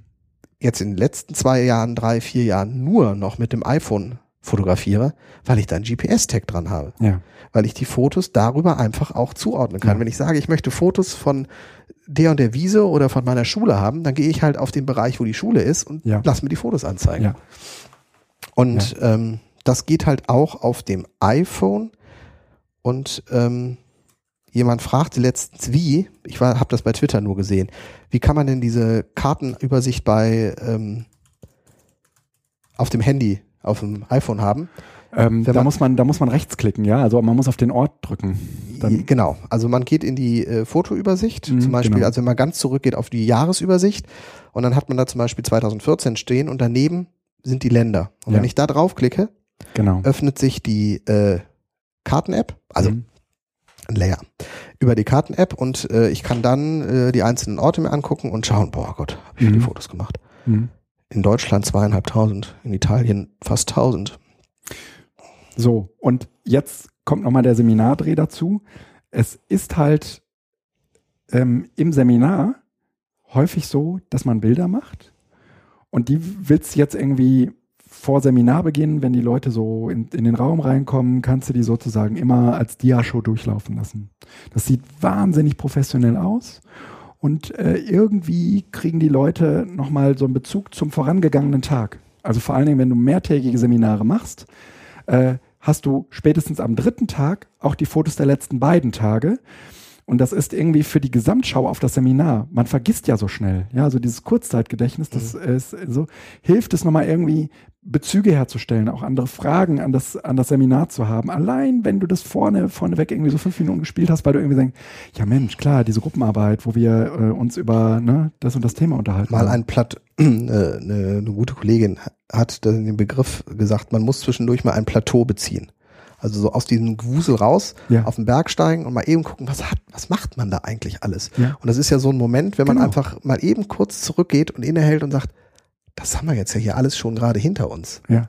So, das ist gut. Ja, ja. schön. Und das geht halt auch irgendwie mit diesem Apple TV ziemlich gut, weil da ist natürlich diese iCloud und diese Fotokram, das, das ist super da eh integriert mit, und so, ja. Musst nur gucken, dass du nicht die falschen Bilder in deiner Bibliothek hast. Äh, ja, ja, ja, gut. Das macht man natürlich vorher im Seminar, legt man Ordner an, packt man die Bilder rein, hat, ne, so. Klar, da muss man auf ein paar Kleinigkeiten achten. Es ist halt immer dieses, dieses Risiko, was man grundsätzlich hat in solchen Sachen. Ich habe das ja auch. Das ist letzten Endes habe ich nur eine Bibliothek. Mhm. Das sind die ganzen beruflichen Sachen drin und es sind die privaten drin. Und da muss man immer so ein bisschen, da muss man halt aufpassen. So. Okay. Einfach eine gewisse Sensibilität ja, haben. Ja, ja, ja. ja, ähm, ja. Und ja. genau. Fotos. Fotos sind insgesamt natürlich auch wichtig für, für, für einen Gruppenprozess. Ja, also vieles definiert sich also emotional auch einfach über, über ähm, Bilder. Hm? Ja. Gut. Neues Thema. Ja. Äh, lass uns über Revolutionen sprechen. Revolutionen sprechen. Gott. Ich habe keinen Bock mehr darauf. Du willst äh, keine Revolution Nein, mehr machen? Nicht. Ich auch nicht. Ich auch nicht. Ich habe die Schnauze pickepacke voll. Ja, neues Thema? Gut. Nein, Nein, ich möchte das kurz oh. erwähnen. Ähm, ohne Scheiß. Also ähm, das ist tatsächlich, äh, ich bin, ähm, wir leben ja in turbulenten Zeiten. Ja. Und wenn ich mal so zurückdenke, ähm, und ich bin jetzt mal ein bisschen, ähm, ich weiß nicht, ist das provokant, aber wenn ich, wenn ich so dieser ganzen, dem ganzen CCC-Umfeld, so diesen Camps der Republika, dem Edu-Camp, ja. ähm, dem Barcamp politische Bildung, was auch immer es dafür gab. Der, der Internetgemeinde. Der Gesamt, ja, so der Internet. Vielleicht, vielleicht kann man das sogar tatsächlich machen, so dieser, dieser, dieser Community rund ums Netz oder den Netzsympathisanten ähm, so ein gewisses revolutionäres Potenzial oder den Wunsch nach Revolution mhm. zusprechen kann. Mhm. Und ähm, das, dieses Ganze erlebte ja so einen Höhepunkt mit äh, dem Einzug der Piraten in einzelne Landtage, sage ich. Ich mache das jetzt mal so, verbinde ja, so ein paar ja. Vor, vor, vor, vor zwei Jahren war das etwa. Ich lehne mich zurück, der Felix erzählt vom Krieg. Mach. Nee, ist ja nicht Krieg. Mhm. Ähm, da war tatsächlich diese Gruppe derer, die da ähm, in der Technik das Gute sahen, mhm. ähm, ein so kleiner Kreis und so auch gefesselt und ähm, von ihren inneren Werten her auf einer Linie, dass man tatsächlich gedacht hat, wenn diese Technik mhm die wir hier in der Hand haben. Und sei es Facebook, das spielt, spielt mhm. ja keine Rolle. Ne? Also diese, diese, diese neue Kommunikationstechnik, diese neuen Möglichkeiten, wenn wir die jetzt noch weiter verbreiten, dann gibt es irgendwann die Revolution. Wir haben ja. von der Bildungsrevolution gesprochen, wir haben von der Wir Revolution der Wirtschaft mhm. gesprochen, dass dies, die Industrialisierung vorbei ist und wir in einen, einen Bereich der Maker und der, der Kleingewerbe wieder reinkommen. Wir haben ähm, von der politischen Revolution, von Partizipation und so weiter gesprochen, Liquid Democracy und also überall gab es diesen, diesen, diesen revolutionären Gedanken. Ja. Und der funktionierte. Der funktionierte tatsächlich auch als Gedanke und als Antriebsfeder, weil der Kreis derer, die sich damit beschäftigt haben, ähm, einen ähnlichen Wertehorizont hatte, den ich als humanistisch aufgeklärt und in meinem Normensystem auch als gut bezeichnen würde. Ja. Und wir erleben seit etwa zwei Jahren, und ich setze jetzt diesen Cut, Piraten im Landtag haben sich innerlich zerfressen. Was ein Glück. Was ein Glück, muss man fast sagen, weil sie sich hier haben eben an diesem Punkt, wo es populistisch wurde, so zerlegt haben, dass sie nicht populistisch geworden sind. Es war so immer die Grenze, mhm. aber sie haben diesen Bezug zur, zur Technik, den Bezug zum, zum Guten, wobei ich jetzt Technik nicht mit gut gleichsetzen mhm. möchte, aber sie haben den Bezug zu einem irgendwie gearteten System, Normensystem, doch nicht ganz aufgeben können, zumindest nicht in der kritischen Masse, so dass es eine populistische Geschichte geworden ist. Mhm. Ähm, aber wir erleben halt jetzt im Moment äh, ein, ähm, ein, ein, eine Form von Populismus, der letzten Endes auf den, ich zitiere erstmal so, eine Form von Populismus und dabei denke ich zum Beispiel an AfD, sicherlich bei uns, wobei das noch halbwegs gemäßigt ist. Wir haben die Le Pen in äh, Frankreich, wir haben halbwegs gemäßigt zu anderen Gruppierungen, der, die sich in anderen Ländern sozusagen Dominanz, genau, ja, ja. genau. Also wir haben hier definitiv das ein ähnliches Problem. gar nichts mit gemäßigt zu tun. Das ist ja in Wirklichkeit schon irgendwie. Äh, nein, Moment, gemäßigt. Für so deutsche Verhältnisse krasser. Ja, aber wir hatten die NPD und Reps äh, auch und die waren ähnlich stark. Also das sind alles Nein. Dinge, wo man gucken muss. Doch, das verdrängt man nur auch. Ähm, spielt aber jetzt, ich will das ja, gar nicht okay. bewerten, sondern es geht mir um so eine Gesamt, mhm. Gesamtbild. Wir haben also äh, den, den, äh, den, den Blondschopf, wie heißt er? Wilders, Gerd Wilders, glaube ich, in, in, den, in den Niederlanden. Wir haben die Le Pen in Frankreich. Wir haben den Hofer in äh, Österreich. Mhm. Ähm, wir haben, äh, auch wenn sie total sympathisch erstmal äh, klingt, äh, in, in Italien jetzt mit dieser römischen Bürgermeisterin auch jemanden, der aus dieser, dieser etwas populistischeren Ecke mhm. äh, kommt. Äh, wir haben mit äh, diesen unglaublich chaotischen äh, Brexit-Folgen äh, im Moment zu kämpfen. Das heißt, Flüchtlingsströme lösen genau das aus. Flüchtlinge sind aber nicht das, ja, das ist aber, das ist, war der Auslöser.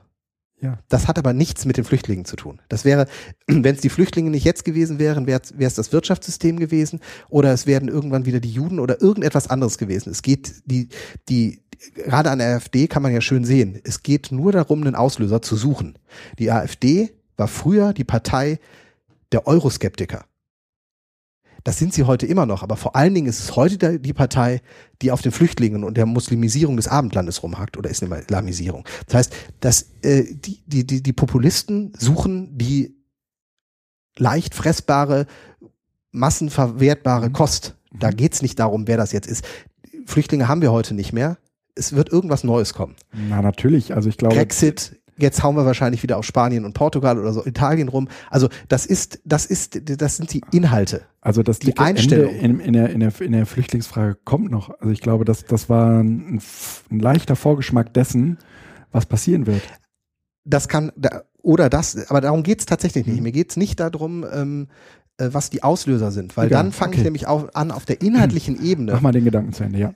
Zu diskutieren. Mhm. Und die Lösung ist nicht auf inhaltlicher Ebene zu finden, weil sie sich auf unterschiedliche Themen übertragen lässt. Mhm. Der Ausgangspunkt war jetzt ja die Frage, ich will eigentlich keine Revolution mehr. Mhm. Weil den Revolutionsgedanken, den wir am Anfang hatten, der von Menschen getragen worden ist, ja.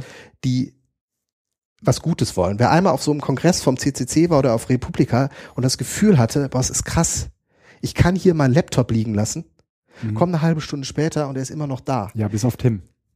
Ja, gut.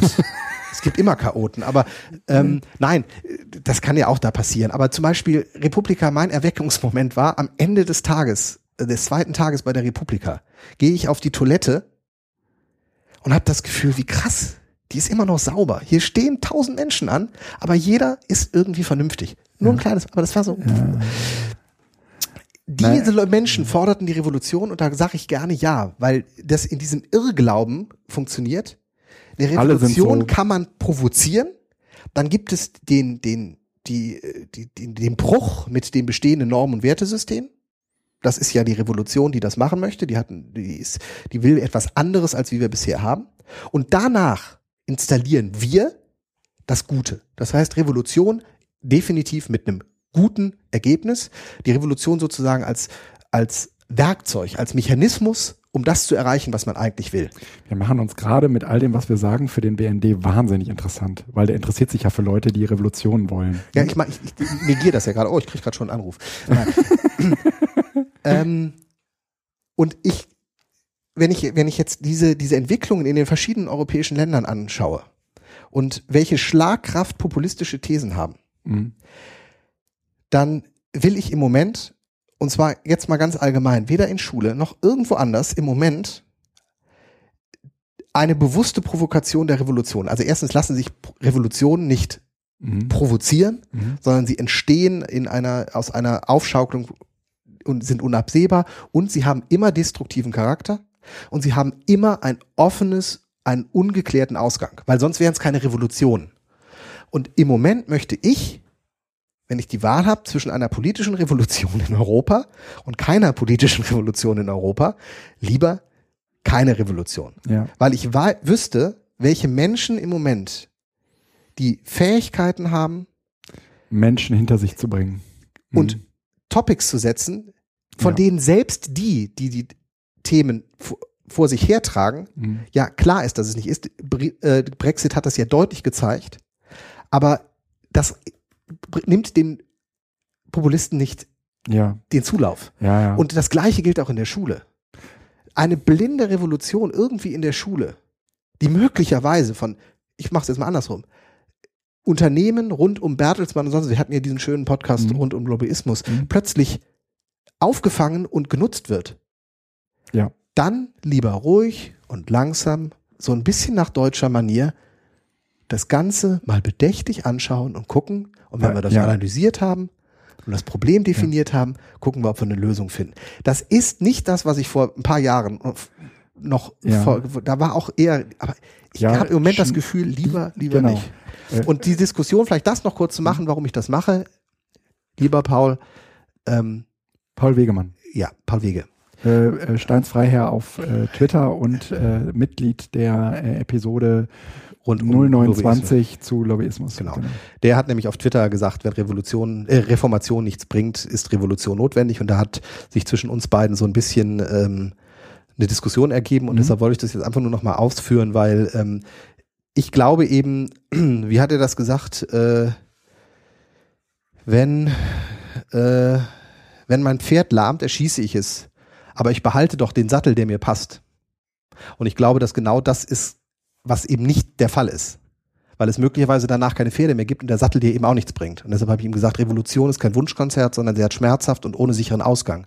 Genau. Das wünscht man sich nicht. Vollkommen richtig. Und ich werde auch, also ich muss, wenn ich Revolution provoziere, muss mir auch klar sein, dass der Sattel, der sehr angenehm war, auch wenn ich das Pferd darunter erschieße, möglicherweise auch der Sattel danach nicht mehr angenehm ist, Mhm. sondern dass ich den mit mir hertrage, weil es nicht neue Pferde gab, sondern Autos.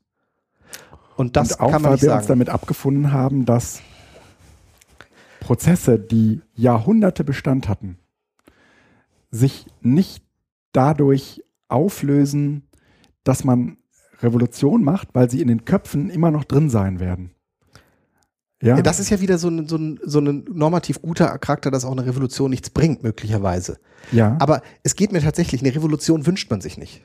Ja, Grundsätzlich, glaube ich ich, bei dir. das ist, also wenn jemand Revolution wünscht, ist das ein Zeichen von überbordender Euphorie ja, und überbordendem äh, guten Glauben an die Menschheit. mhm. Und die Zeiten gerade zeigen uns, das ist nicht immer so. Also Mhm. möglicherweise ist der kontrollierte Übergang in einen neuen Modus ja, ja, auch ein Weg, den es zu erproben gilt. Ja. Die Revolution kommt eh, wenn sie denn kommen muss. Aber sie zu verhindern und im guten Sinne die Sachen zu gestalten, ist auch nicht schlecht. ja. Lisa, oder du bekehrst mich eines Besseren, weil ich glaube, gerade wenn du uns zuhören würdest, äh, passt dir das gar nicht, was ich sage. Aber vielleicht sollten wir dann mal eine Episode darüber machen. Ja, ja, mit, mit, tatsächlich, äh, Lisa schrieb, äh, ich hatte auch eine, seit langem mal wieder auf Twitter eine angeregte Konversation, ähm, auch mit Lisa zusammen und Anselm war dabei, da ging es auch um die Ökonomisierung von, von Bildung. Mhm. Ähm, sie, also Lisa äh, hatte ja mehrere, finde ich, sehr, sehr hellende Artikel zum KMK-Papier äh, ge geschrieben. Da machen wir, sprechen wir nächstes Mal ausführlicher Okay, drüber, lieber, äh, weil es okay. ist sehr, sehr spannend, was da nämlich im Moment abgeht. Genau. Dann äh, äh, versuche ich das da dann nochmal zu erinnern, falls wir das dann. Wir können das auch jetzt machen, aber ich habe tatsächlich das jetzt, das Nee, nee, KMK-Papier nicht genau vorbereitet und Nee, ich finde, das ich- ist zu nee. spannend, als dass man das mal einmal Hm. eben dann noch mal. Genau, genau. Gut. Machen wir nicht. Also bloß keine Revolution. G- Genau. Und das geht so ein bisschen einher mit dem, äh, mit dem, mit der Frage, wohin führt uns eigentlich dieser ständig unerfüllte Wunsch einer Revolution in die Frustration? Und jeder, der, was weiß ich, irgendwie so wie Felix und ich wahrscheinlich auch seit 16 Jahren an der Front ist, also gefühlt, also 13 Jahre. Ne? Es gab irgendwie so die ersten drei Jahre meines Berufslebens, wo ich äh, tatsächlich auch noch ein bisschen Orientierung brauchte, aber danach war eigentlich relativ klar, so wie Bildung von Menschen hier verstanden wird, sehe ich das nicht. Und da würde ich schon sagen, waren die digitalen Medien eigentlich der Dreh- und Angelpunkt, mit dem ich ein anderes Verständnis von Bildung äh, verknüpfen würde. Also hätte es diesen Zugang zu den digitalen Medien nicht gegeben, hätte sich in mir gar nicht so sehr dieser Wunsch äh, manifestiert, dass man Bildung anders machen muss. Und was meine ich eigentlich mit anders? Mit anders meine ich vor allen Dingen projektorientiert und äh, handlungsorientiert, erfahrungsbasiert, ja, äh, also etwas. Und jetzt würde ich schon sagen, wieso? Hm? Wenn man wenn man Leuten das so erzählt, wieso, das machen wir doch, ja. Aber wenn man genauer hinguckt, dann versteht man darunter häufig äh, etwas ganz, ganz anderes. Also sowohl äh, in der konkreten Ausgestaltung des Seminars oder der Schulstunde oder des, des, der Unterrichtseinheit, als auch wenn man äh, Bildungsprozesse plant. Und dieser Unterschied ist vor allen Dingen davon geprägt, dass man in dem Augenblick, wo, wo, es, wo es eigentlich unangenehm wird, nämlich dort, wo Menschen Verantwortung für ihren Bildungsprozess übernehmen müssen, dass man in dem Augenblick vorschnell als Pädagoge sagt, ich mache das schon für euch. Also sie sozusagen so. Und die digitalen Medien, so wenn man sie sich selbst aneignet, mit diesem ganzen Autodidaktus, äh, Autodidaktik-Kram, über den wir immer schon hier gesprochen haben, dann merkt man eigentlich relativ schnell, wir können den Leuten das nicht ersparen. Die müssen da durch. Und das ist, äh, das ist schwerfällig und was weiß ich nicht alles, aber das schreit danach, dass das Bildungssystem, so wie wir es im Moment vorfinden, nicht dafür gemacht ist. Und das war mir vor, vor 13 Jahren ist mir das klar geworden. Und seit 13 Jahren sitzt, ist man an dieser Front und man merkt eigentlich, äh, wenn man sich heute umguckt, da sind immer nur die gleichen Leute im Schützengraben. Und es hat sich irgendwie überhaupt nicht besonders viel getan. Man kämpft immer noch mit genau den gleichen, mit dem, dem genau dem gleichen Unverständnis gegenüber den Vorgesetzten. Man, man kämpft eigentlich immer noch mit genau den gleichen Überzeugungsfragestellungen. Äh, ja, wie kriegt man da, wie kriegt man das sozusagen in die Breite? Ja, all das. Und das, das führt in eine gewisse Frustration und Ich würde schon sagen, es hat es schöner auf den Punkt gebracht als Philipp Wampfler. Ja, äh, ich will nur etwas relativierend eingreifen. Ähm, ich glaube, dass die, ähm, wenn wir zurückblicken, die Diskussion mit Vorgesetzten, mit Kolleginnen in Schützengräben, was auch immer noch, schon sich verändert hat. Also wir diskutieren, ich diskutiere heute und es gibt sicherlich auch nicht jemanden, der mit mir im Lehrerzimmer darüber diskutieren würde, ähm, ob das Erlernen von Tastaturen oder überhaupt digitalen Eingabemöglichkeiten ein sinnvoller Akt ist. Mhm. Ähm, das war vor ein paar Jahren. Das ging sozusagen darum, wofür müssen die Schüler überhaupt, Mhm. die sollen Tageszeitung lesen können. Mhm. Das heißt, also da hat sich schon was verändert, weil einfach inzwischen jeder mit WhatsApp äh, Ja. digitale Medien nutzt. Entschuldigung, Felix, du kannst nicht mitreden, weil du an einer Schule arbeitest. Nein, auch an anderen Schulen. Ich glaube, dass diese, die, die, dieses grundsätzliche Verständnis dafür, dass die digitalen Medien irgendwie nützlich sein können, tatsächlich inzwischen durch ist. Aber das ist auf dieser Skala, die wir brauchen, von 0 bis 1 Meter, vielleicht zwei, drei Millimeter.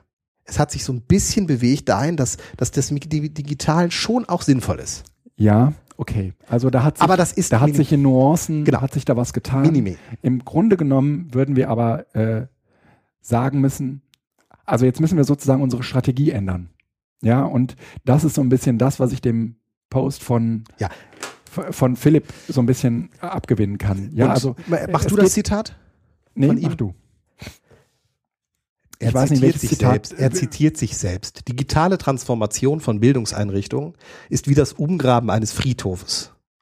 No help from inside. Ja. ist das geil? In einem Büro gelesen von Philipp Wampler. Und ähm, der hat in seinem Artikel äh, die digitale Frustration einen äh, jetzt äh, Ende Mai ähm, oder im Mai, Juni, Ja. ich weiß nicht, wann das veröffentlicht hat, 21. Juni, ähm, ein, ähm, ja, das ist total interessant. Ich bin ja selbst auch noch nicht so ja alt, ne? aber ich habe irgendwie so das Gefühl, dass so in regelmäßigen Abständen von Menschen, die mit einer besonderen Impetus die digitale Transformation des Bildungsprozesses nach vorne pushen wollen, Mhm. alle nach und nach Mhm. an den Punkt kommen.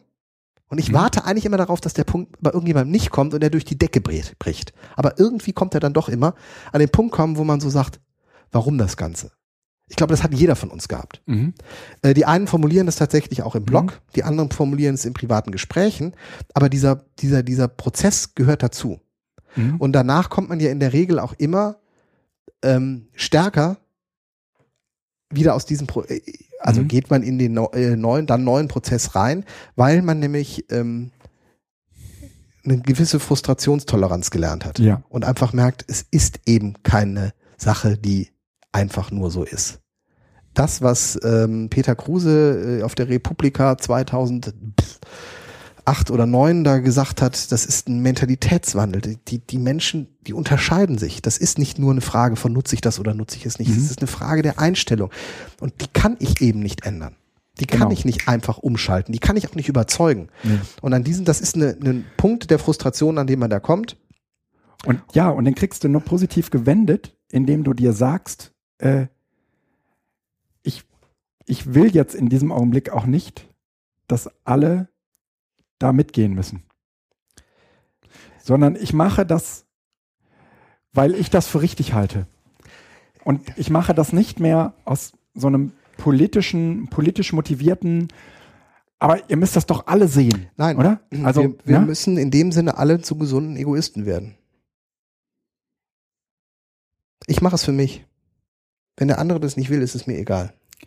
Ich mache das Ja. nur für mich. Und das war, ja, und zwar, nein, das, damit verändert man nicht groß die Welt. Mhm. Äh, damit machst du die Welt vielleicht auch nicht ein bisschen besser. Mhm. Zumindest die Welt deines Berufslebens. Mhm. aber dein Leben wird ein bisschen glücklicher. Weil in dem Moment, wo ich sage, ich, ich weiß, wisst ihr was, dann gib mir die Papiere. Es, es ist okay. Gib, und druck mir die Mails aus. Ist okay, Mhm. man macht es. Ich habe meinen Scanner hier, ich scanne das ein, ich mache meinen Weg. Und wenn ihr dann irgendwann feststellt, das ist doch angenehm, weil der Herr XY doch immer alle seine Daten dabei hat, Ja. dann erkennt ihr das. Ja. Das ist, aber ich versuche Mhm. nach Hause zu gehen, Mhm. da entspannt und glücklich zu sein, auf der Arbeit zu akzeptieren, dass nicht alle so sind wie ich. Die anderen müssen ja auch akzeptieren, dass ich auch anders bin.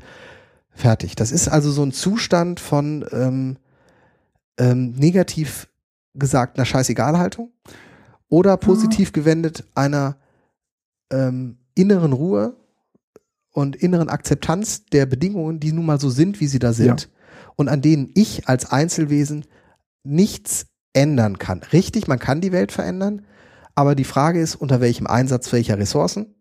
Und wenn ich zu Hause Familie habe, wenn ich ähm, nicht nur für den Beruf leben und irgendwann auch bluten möchte, sondern eben auch dann darüber hinaus noch irgendetwas habe, dann muss ich irgendwo Abstriche machen. Und im Zweifel bin ich nicht derjenige, der als erster auf, der, auf den Barrikaden steht, wenn die Revolution da ist. Mhm. Ähm, aber naja, man muss sich mal angucken, wie ist mit anderen Zeitenwenden umgegangen worden. Also wie sind die sozusagen gekommen? Und ganz häufig, unterstelle ich jetzt mal, waren das eher ökonomische ähm, Notwendigkeiten, Sieht man auch in der Digitalisierung, ja. ja, die dazu führen, dass man, dass man Dinge lässt und anderes tut. Mhm. Also Das ist jetzt kein, äh, kein äh, Hochlob auf den Kapitalismus, sondern ökonomische Sachen ist immer eine Frage von Kosten, Nutzen, wie mache ich so, etwas. und in einem, in einem Bereich wie Bildung, der extrem stark äh, unter einem Kostendruck steht, ja, also wo nicht viel Geld da ist, ja, mhm. stellt sich nochmal diese Wobei, das Frage. ist ja nicht falsch.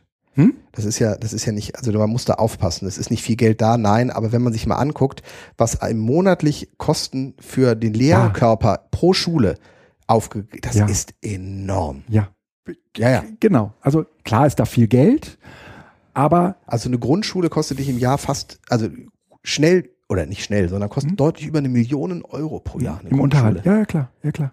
Allein für Ja. Personalkosten. Also Ja. das ist unglaublich, was wir gesellschaftlich für Geld da aufwenden. Ja, aber trotzdem nagt, ja. sagen wir mal, der Bildungsbereich zumindest was, was so die Außendarstellung angeht am Hungertuch.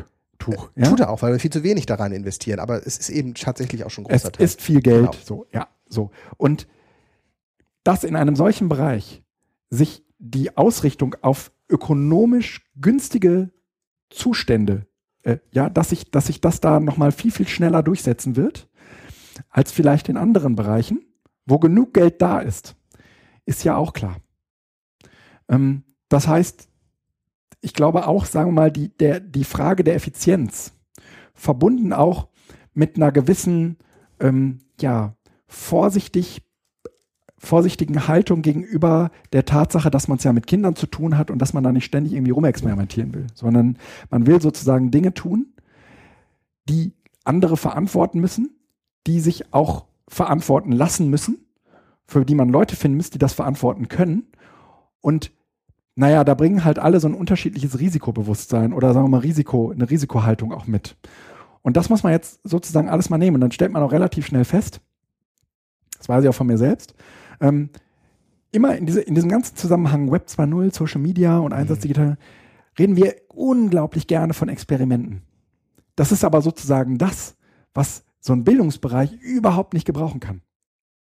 Da, da, da, da, das hat, Also, also, sag nicht Bildungsbereich, sag da, Bildungssystem möchte eigentlich Ja. keine Experimente. Wir brauchen eigentlich schon eine größere Experimentierkultur. Aber die Frage ist da wieder, wer leitet die Experimente wie? Wer experimentiert da? mit wem und Welcher äh, moralische wer, übernimmt die, wer übernimmt die Verantwortung, Verantwortung, für genau. diese Experimente? Genau. Ne? Und dass da niemand bereit ist, sagen wir mal, zu experimentieren, ohne nicht äh, Aussicht auf Erfolg zu haben. Und der ist, sagen wir mal vorsichtig ausgedrückt, ja in, bei diesem ganzen Digitalzeug relativ schwer absehbar. Ja, also es wird dadurch ja nicht besser. Nee, weil eine neue Ebene eingeführt wird, die man aber noch nicht qualifizieren, quantifizieren kann, ja, sondern ja. es ist irgendwie, Es ist anders. es geht um emanzipatorischen Ansatz, aber Ja. emanzipatorischer Ansatz und Regelsystem funktioniert halt auch nicht, weil Ja. es letzten Endes die Provokation zur Regelbrechung ist, was ich als System natürlich erstmal nur möchte, solange ich im Griff habe, dass die Regelverletzung immer nur im Rahmen von Genau. vorher vereinbarten Ja, Regeln abläuft. ja, ja, ja. Ja, das ist Widerspruch des Bildungssystems. Ja. Und ja auch des, des Verständnisses des Pädagogen und der Pädagogin, ja, die sozusagen gelernt hat, Dinge unter Kontrolle zu bringen. Dieses gesamte Studium ist darauf ausgerichtet, Dinge zu kontrollieren, Prozesse zu kontrollieren. Deswegen machen wir dieses Lernzielzeugs und was war, hast du nicht gesehen. Deswegen messen wir so gerne, ja, weil das sozusagen äh, Instrumente sind, mit denen wir kontrollieren können.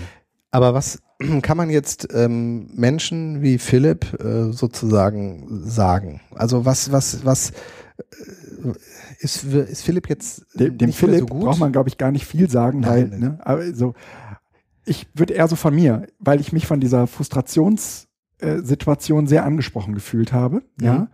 Ähm, was, was mir so eine Haltung bringt, ist, ich fange an, Dinge zu tun, nicht für ein großes Ganzes, Mhm. sondern für diese spezifische Situation. Und die versuche ich gut zu machen und zu bewältigen. Und ich versuche mir gerade, sagen wir mal, ich versuche aus diesem Experimentalstatus rauszukommen. Ich will nicht mehr experimentieren. Ich habe so viel experimentiert und ich bin mir relativ sicher, ich habe in, in sehr, sehr vielen Situationen genau die Erfahrungen gesucht, ge, ge, ge, gesammelt, die ich brauche. Ich weiß, wie das tickt. Zumindest auf den äh, Referenzrahmen, den du für dich jetzt brauchst, um Genau. die nächsten Schritte mal zu machen ohne Experimentiercharakter, weil das ist, ich weiß, wie es ist, ja, das gilt Mhm. nicht mehr in 20 Jahren, aber das Nee. gilt jetzt erstmal, man hat so eine gewisse, man merkt ja schon, das geht schief. Genau. Ne? Du, du weißt, wie du mit Menschen umgehen musst, die projektorientiert mit digitalen Medien was hantieren. Ja? Du weißt, äh, in, inwiefern, wo du sie an die Hand nehmen musst und du weißt, wo du sie loslassen kannst. Ja? Ist das jetzt dieser Prozess, ähm, ich hoffe nicht, den wir beschreiben, wo wir äh, uns jetzt äh, in den nächsten 30 Jahren unseres Berufslebens nicht mehr von wegbewegen? Kann sein. Kann sein. Aber meinst du, die Kaffeemaschine hält so lange Nee, durch? aber das ist so ein bisschen, das ist ja so ein bisschen wie, ähm, äh, wie dieser Zustand eines neuen, das mit dem alten nicht zu vergleichen ist. Das, was man da sozusagen tut, funktioniert ja auch eigentlich nicht nach diesen Regeln, wie du sie jetzt gerade beschreibst, kommen wir jetzt sozusagen in die Phase, dass wir, ne? Das, das ist, ist ja nicht, Also- des Neuen ist es ja kein Kennzeichen, dass es das Gleiche ist. Also, ja, ich bin ruckzuck, wenn ich heute noch in MySpace wäre, ist das zwar nett, aber es hilft halt auch nicht mehr. So, ne? Und methodisch, oder sagen wir mal, die Planung dieser Lernprozesse, die ist ja, das ist ja eine andere Form von Planung. Weil es sozusagen von ganz, ganz anderen Zuständen der Individuen ausgeht, die da aktiv sind. Ähm, ich ich würde auch behaupten, dass, wenn ich zum Beispiel dieses Room Escape, von dem ich immer spreche, ja, wo, wo Leute in einem Raum gefangen irgendwie anfangen, miteinander zu kooperieren Mhm. und wo sie sich bewusst dagegen entscheiden können, nicht zu kooperieren oder dieses System ad absurdum zu führen. Also sie können sagen, ich weiß, dass es ein Spiel ist. Und gerade weil es ein Spiel ist, möchte ich wissen, wann das nicht mehr funktioniert. Mhm. Ähm, und die können sozusagen, weil der Rahmen breit genug ist, da einfach raus und sagen, lass uns doch mal so tun, als sei das hier keine sichere Umgebung. Und wir gucken mal, Was passiert? was passiert und wie die Spielleitung und wie überhaupt dieses ganze Gefüge damit umgeht. Mhm. Und da, da, das würde ja sozusagen einem normalen Lernprozess zuwidergehen, weil, es, weil dieser normale Lernprozess darauf eine Antwort hat. Und diese Antwort ist, wir müssen uns überlegen, wie wir die Leute dann trotzdem noch zu dem zurückholen können. Nee, das, das ist, nein, ich glaube, das ist eine, ähm, eine, es ist richtig, dass das eine Perspektive didaktischen Handelns ist. So, wie kriege ich sie auf das Ziel, wenn die auch erstmal nicht Mhm. dahin wollen? Ähm, aber ich glaube, es gibt auch bei der analogen, ich mache jetzt mal die Differenzierung, analogen Didaktik durchaus offene und letzten Endes ist Room Escape ja auch ein analoges Setting. Ähm, oder Ja. kann es zumindest sein. Ähm, Ich weiß nicht, du, wie du das unterscheidest. da. Ja, auch das ist wichtig, aber dann, dann sind wir schon am, äh, am Konsens. Also mein Problem ist, dass äh, Was wenn- nicht so schlimm wäre. Nee, aber ich wollte es jetzt nur deutlich machen, dass, dass diese Differenzierung zwischen analoger und digitaler Didaktik eben eine schwierige ist. Mhm. Dass ich aber glaube, dass das digitale Tool für die Lernprozesse schon einen deutlichen ähm, anderen Durchschlag hat als einfach nur eine angewendete Didaktik. Mein Problem dabei ist, wenn du sagst, ähm, ich habe Erfahrung, Mhm. ich weiß jetzt, wie die Dinge funktionieren, ich weiß jetzt, wie man die Dinge machen kann, Mhm. dann bist du auf dem gleichen Stand eines heute kurz vor der Pensionierung stehenden Mhm. Oberstudienrats, Oh ja, der das eben auch hat. Und der hat recht und böse gespiegelt, Tag- aber wahr. Mhm. äh, beweist ihm die Oberstufe und die ähm, sechste Klasse in seinem Handeln und das ist es eben. Er hat ein unglaublich breites Repertoire und in diesem Unterrichtssetting, das wir in der Schule haben, äh, ist er wahrscheinlich einer der besten Lehrer, weil er auf unglaublich viele Erfahrungen zurückgreifen kann und dieses Klassendynamik einfach kontrollieren kann, vielleicht auch mal mit überraschendem Ausgang, aber er hat das im Griff. Mhm. Aber er hat keine Antwort auf die Fragen der Digitalisierung. Mhm. Das heißt, man muss eben aufpassen und das ist es. Zu sagen, ich weiß jetzt, wie das geht, ich kann das jetzt machen. Das, was uns eigentlich, was das Digitale eigentlich ausgemacht hat, die Neugier, auch die, den Versuch mit neuen Settings umzugehen, neue Tools auszuprobieren und so weiter. Das ist ein neues Merkmal, was diesen, diesen Spruch, den der Alex und Ralf, glaube ich, damals mitgeprägt haben, always beta. Das darf man nicht aufgeben. Also, man darf nicht in dieses Setting kommen, dass es sozusagen jetzt die Reproduktion der eigenen Erfahrung ist.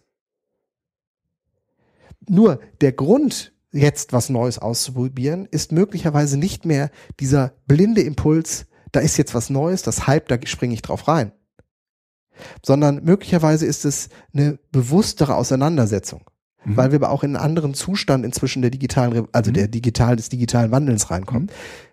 Wir hatten früher viele Plattformen, Die Plattformen etablieren sich. Wir haben früher viel, viel häufiger neue Tools gehabt. Die Tools etablieren sich. Beziehungsweise man kann schon abschätzen, dass der neue Chat-Client möglicherweise dann doch auf Dauer nicht das ablöst, was Mhm. wir heute mit haben.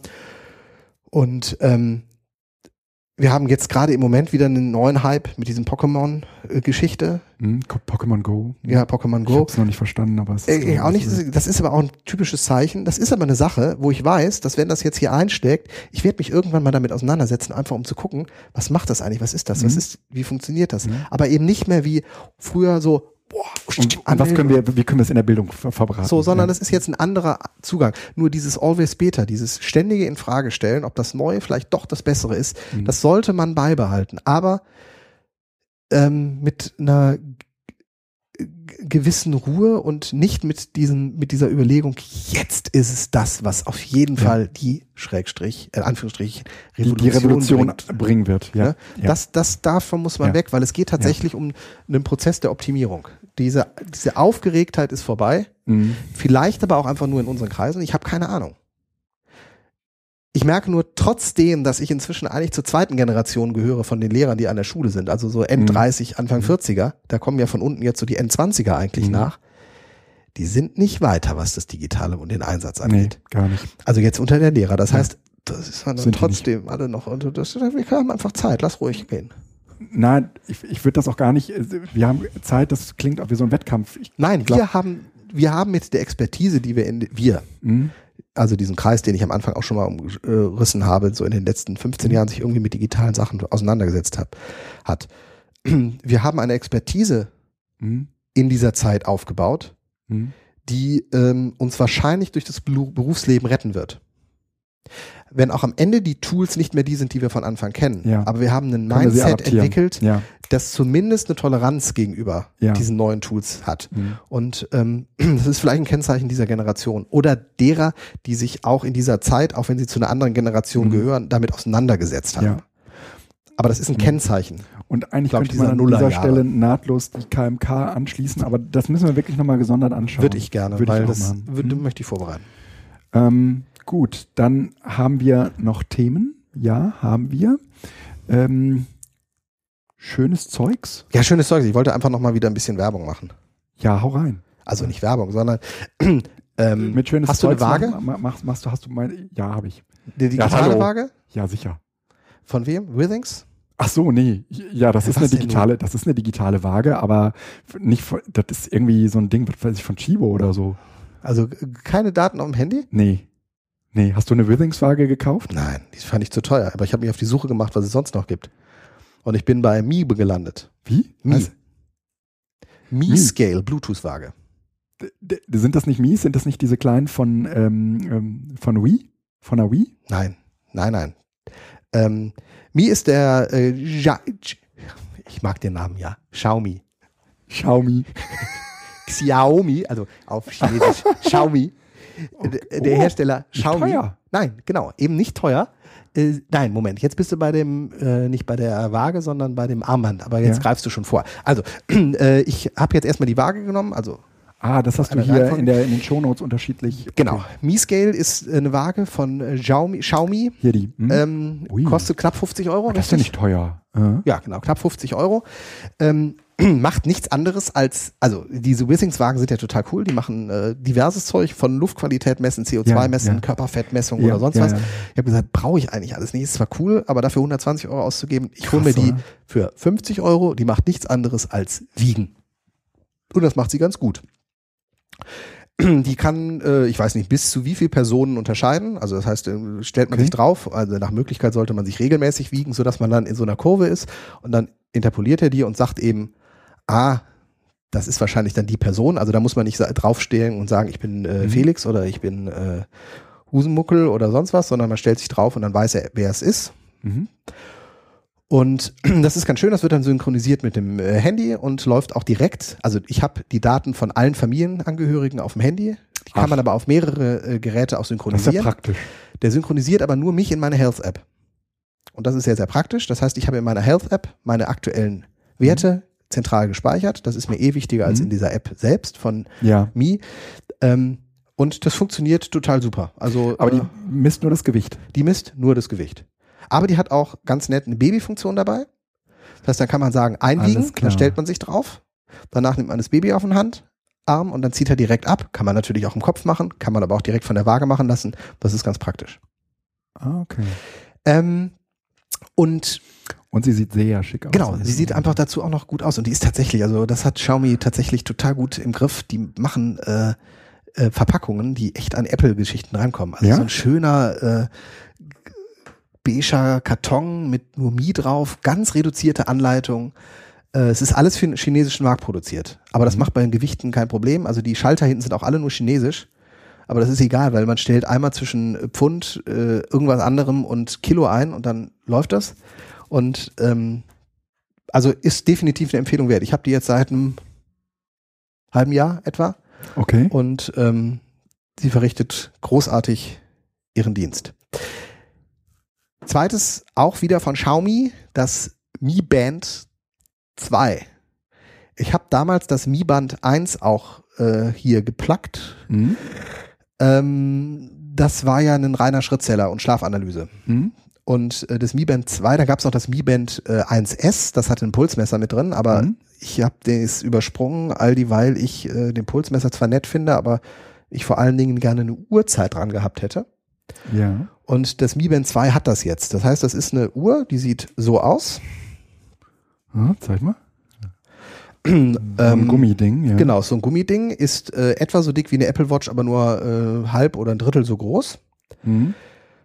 Und ähm, hat so einen so Touch-Sensor drauf, also ist so ein eingearbeiteter Metallnüppel, den man äh, mit Touch äh, bedienen kann. Und dann kann man die Herzfrequenz messen, also die Uhrzeit anzeigen, die äh, gegangenen Schritte anzeigen lassen, äh, auch Kilometer und sowas, das habe ich aber ausgeschaltet und die Herzfrequenz messen lassen. Und es fungiert einfach als Uhr und macht verdammt gute Schlafanalysen, also auch deutlich besser als das andere weil der zwischendurch ähm, den Herzfrequenzmesser Messer nutzt. Das hat nicht funktioniert, muss er nochmal probieren dann. Mhm. Den Herzfrequenzmesser nutzt, um zu gucken, ob das Mi-Band möglicherweise nur abgefallen ist oder noch am Arm ist. Weil das ist ja gerade nachts dann äh, unterschiedliche Schlafmodi, die man da möglicherweise hat, wenn man meint, man wäre im Tiefschlaf, dabei liegt es einfach nur auf der Matratze. Okay. Das kann ja auch sein. Ähm, auf jeden Fall, das Ding kostet, äh, in den Shownotes ist jetzt im Moment ein Affiliate-Link äh, bei von Amazon. Brummt er ständig oder brummt er nur beim ersten Mal? Also wenn, Nein, er, der- wenn er den Herzschlag nimmt. Der brummt, wenn er den Herzschlag gemessen hat. Genau, hat sie jetzt 60, ist gut. Und der brummt jedes Mal, wenn er den Herzschlag misst? Nein, der misst nur, wenn du drückst. Also der macht keine Ah. konstanten Herzschlagmessungen, sondern äh, nur auf Wunsch. Okay. Das ist ein Nachteil. Aber der konstante Herz, äh, der hat halt aber auch eine Batterielaufzeit von Mhm. zwei Wochen oder irgendwie sowas. Okay. Ähm, und das äh, macht das wett. Also der Herzschlag ist für mich auch nicht so wichtig. Ich finde es ganz gut, dass er die Uhrzeit dann anzeigt, wenn ich den Arm hochnehme. Also wie man das von der Apple Watch eben auch kennt. Ja.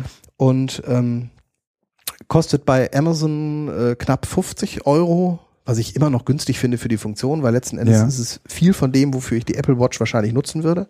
Ja. Also Fitness-Tracking, Uhrzeit. Ähm, oh, ja, und Notifications. Also WhatsApp, Messages, das heißt SMS und iMessage, Twitter ähm, und Telefonanrufe Okay. macht er am Handgelenk. Notifi also gibt's die Notification aufs Handgelenk. Das finde ich sehr, sehr praktisch, weil ich nämlich dann schon hier sehe, was gibt's gerade für eine Nachricht und das Handy habe ich in der Hosentasche und wenn ich sehe, mich ruft jemand an, hole ich das Handy raus.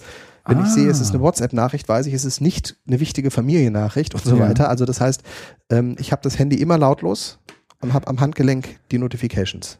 Kann denn, kannst du denn sagen, ob du von diesen Daten irgendetwas ableitest?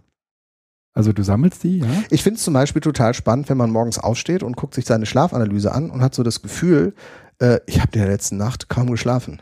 Du bist total gerädert. Dann guckst du dir die Schlafanalyse an und stellst fest, jo, tatsächlich, du warst zweimal mehr als eine Stunde wach, Okay. aber du hast effektiv trotz alledem sieben Stunden Schlaf gehabt und davon waren anderthalb Stunden Tiefschlaf. Eigentlich ist es total okay. Mhm. Also das, das ist einfach, das, das ähm, ist jetzt gerade in meiner neuen Situation so ein, so ein bisschen so ein Realitätscheck. Ist das jetzt gerade nur so ein subtiles Gefühl? Das stimmt Okay. natürlich. Oder habe ich tatsächlich Ja, zu wenig Schlaf bekommen? okay. Und ähm, ich finde es aber einfach spannend, die ähm, äh, also Uhrzeit finde ich praktisch, die Schritte so ein bisschen im Blick zu haben, habe ich mich heute eigentlich genug bewegt. Mhm. Ähm, und ich nutze halt die Health-App auf dem iPhone sehr intensiv. Ja. Also ich finde das ja selber äh, cool, Ja. so zu sehen, habe ich genug getrunken, bin ich genug gelaufen. Also Mhm. ich das so ich, ich würde das keinem äh, vorschreiben und ich weiß noch nicht, ob das gut ist, aber Mhm. ich finde es für mich eine interessante Information Mhm. und ich bin froh darüber, dass ich da so ein bisschen gucken kann, was läuft eigentlich gerade. Mhm. Wo wir gerade bei schönem Zeug sind. Ah, Einfach nur dazu, Mhm. 50 Euro bei Amazon über den Link. Äh, man kann es auch bei tinydeal.com, glaube ich, bestellen. Dann kostet es 43 Euro oder irgendwie sowas. Also da muss man einfach gucken in den Ja. nächsten Wochen. Die kommen, die Importe sicherlich werden nochmal günstiger. Das soll am Ende irgendwie so bei äh, 35 Euro oder sowas wohl landen, Mhm. wenn es dann massenweise verfügbar ist. Äh, Mhm. Wenn man noch ein halbes Jahr wartet, kommt das da vielleicht hin. Mhm. Aber äh, ich finde auch 40 Euro. Also ich bin damit sehr zufrieden. Ähm, du erinnerst dich, dass wir mal eine Folge mit Jöran machen wollten, wo wir ähm, ihn irgendwie per Skype zuschalten wollten. Mhm. In dem Zusammenhang haben wir dann ja gar keine Sendung mehr gemacht, sondern haben uns ganz viel irgendwie mit ZIP und so weiter befasst. Zip. Nicht mit, Zip, Zip. Mit, mit ZIP, Ja. genau. Und haben in dem Zusammenhang auch nochmal irgendwie Studio Link und sowas alles angeguckt. Ähm, ich habe in der Zwischenzeit äh, natürlich einen eigenen Zipgate-Account und äh, hatte eine ne App auf dem macOS, die hieß Telefon. Mhm. Ähm, die funktioniert äh, gut, solange man keine aggregated Audio Devices hat. Also, so wie ich, ähm, habe ja irgendwie diese, dieses eine Hauptgerät angelegt, um äh, praktisch unsere Skype-Gespräche mit Reaper aufzeichnen zu können. Und dafür musste er sozusagen praktisch in einem virtuellen, in einer virtuellen Soundkarte die äh, Skype-Spur und das H6, also dieses, dieses äh, Gerät, mit dem wir hier aufzeichnen, zusammenlegen. Telefon, die App, kommt überhaupt nicht damit klar, wenn das so ist. Mhm. Meine App stürzt ständig ab äh, und zwar noch nicht mal, wenn ich dieses Hauptgerät aktivierte, sondern auch sonst.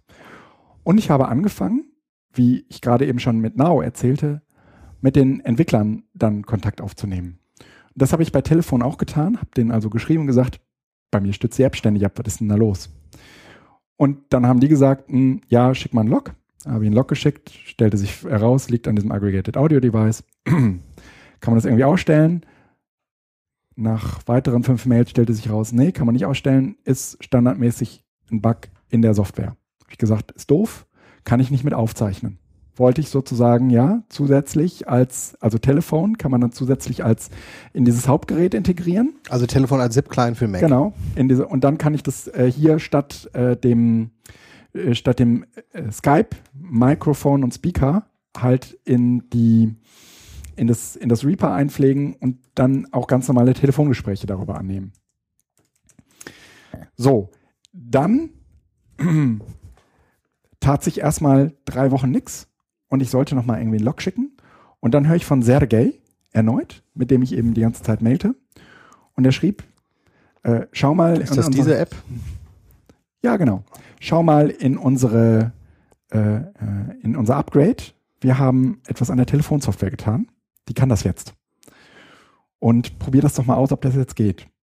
Ich stellte in der Zwischenzeit fest, als ich mir die, die Mail-Fußnote von Sergei genauer anschaute, von dem ich bisher annahm, er käme aus Russland, ähm, dass äh, die in Berlin sitzen Mhm. und äh, einen auf Startup machen. Und ich habe äh, die, die App dann erneut geladen und ausprobiert und seitdem funktioniert es super gut. Also Aggregated Audio Devices, jetzt geht es mittlerweile auch in Studio, also geht Studio Link ja, es ist standardmäßig auch da drin. Aber das funktioniert eben nicht mit diversen ZIP-Clients, sondern nur mit, mit Studio Link im Moment. Also ich kann nicht, also ich muss sozusagen mit Studio Link ähm, ähm, telefonieren, um in Reaper mit der Podcast-Software gescheit aufzunehmen. Bin ich zu schnell? Nee, ich überlege, Moment, warum hast du jetzt Telefon ge äh, gepickt? Weil ich ganz gerne mit diversen Okay. ZIP-Clients äh, telefonieren können möchte und es trotzdem in meinen äh, Reaper-Settings aufzeichnen will. Ich dachte, du jetzt, jetzt verstehe ich aber nicht. Telefonierst du jetzt mit Telefon oder telefonierst du mit Reaper? ich telefoniere mit Telefon, aber ich kann Telefon in Reaper einspeisen. Hast du nicht gerade jetzt gerade gesagt, das irritierte mich, dass man äh, äh, telefonieren nur über Reaper machen kann? Über Reaper zeichnet nur auf. Mit Reaper kann man Gut, selbst das hatte ich gerade gehört und war irritiert. Ja, du kannst mit Reaper auch telefonieren über diesen Äh, Studio Link, Studio-Link. das meine ich, Studio Link. über Studio Link, aber dann geht es nur mit Studio Link. Genau, Studio Link zu Studio Link. Genau. Genau, die arbeiten aber im Moment daran, das möglicherweise auch zu öffnen. Aber das ist das Problem, dass äh, du dann als Provider, Studio Link als Provider, Telefonprovider auftreten musst, was äh, Genau. Ähm, verschiedene rechtliche Vorgaben dann erfüllen muss, was Vorratsdatenspeicherung und sonst was angeht. Das hatte, glaube ich, mit wem hat der Tim das in einer Folge, ich weiß nicht, ob's äh, Lautsprecher? was Lautsprecher oder was einer der letzten Folgen irgendwie. Da, hatte, da haben die das nämlich genau diskutiert. Deshalb gibt's das noch nicht Ja. nach offen, sondern nur sozusagen Ja. intern ähm, Ja. ja, und nicht als Also- echten ZIP-Account nach außen. Übergangsweise kann man Telefon nutzen, kann das auch in der Routing-Matrix vernünftig einstellen und man kann mit diversen Leuten telefonieren. Ähm, Warum sollte man Telefon benutzen? Äh, ach so, weil man dann, nee, doch, weil man es in Reaper einblenden kann. ja, genau. Als Hauptgerät kann ich das wie Skype Pro- auch als Hat er bessere Codecs?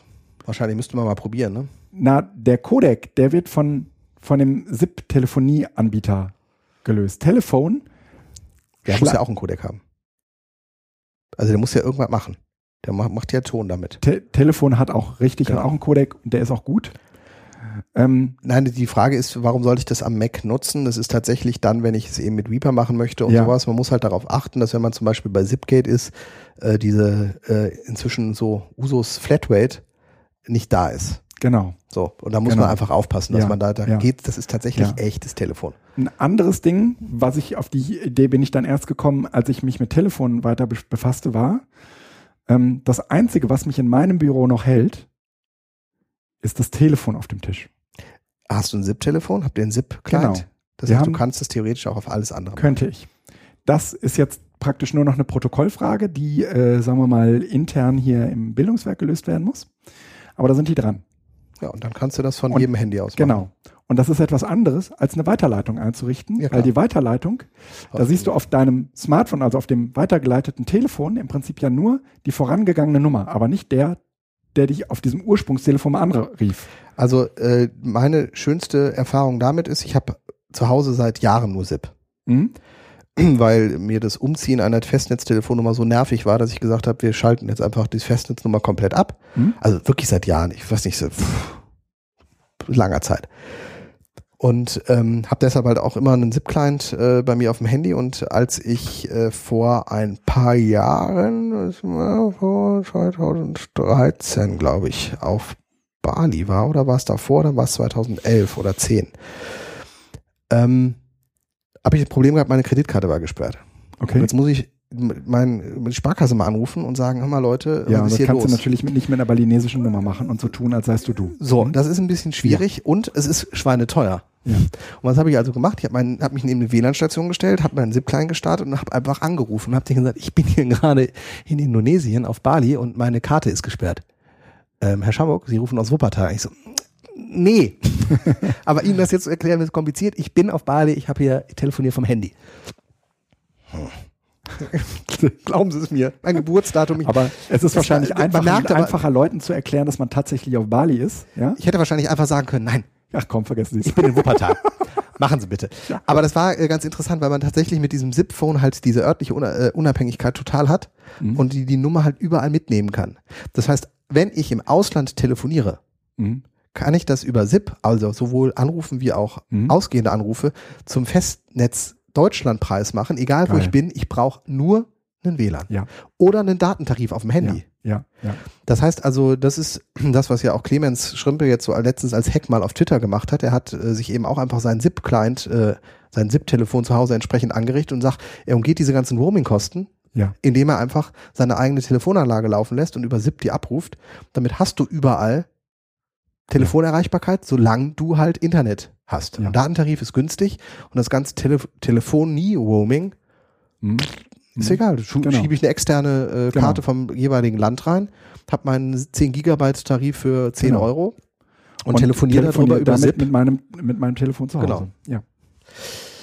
Gut, Ja, äh, das also- ist aber schon die Kategorie schöne Apps und nicht schönes Zeugs. Ich habe jetzt einfach mal. Ja, ja, okay. Äh, sollen wir eine Kategorie draus machen? Schöne Apps und schönes Zeug? Nee, nee. schöne Apps nee. und Zeugs? Nee, nee, Zeugs mach mal, mach mal getrennt. Mach mal schöne Apps.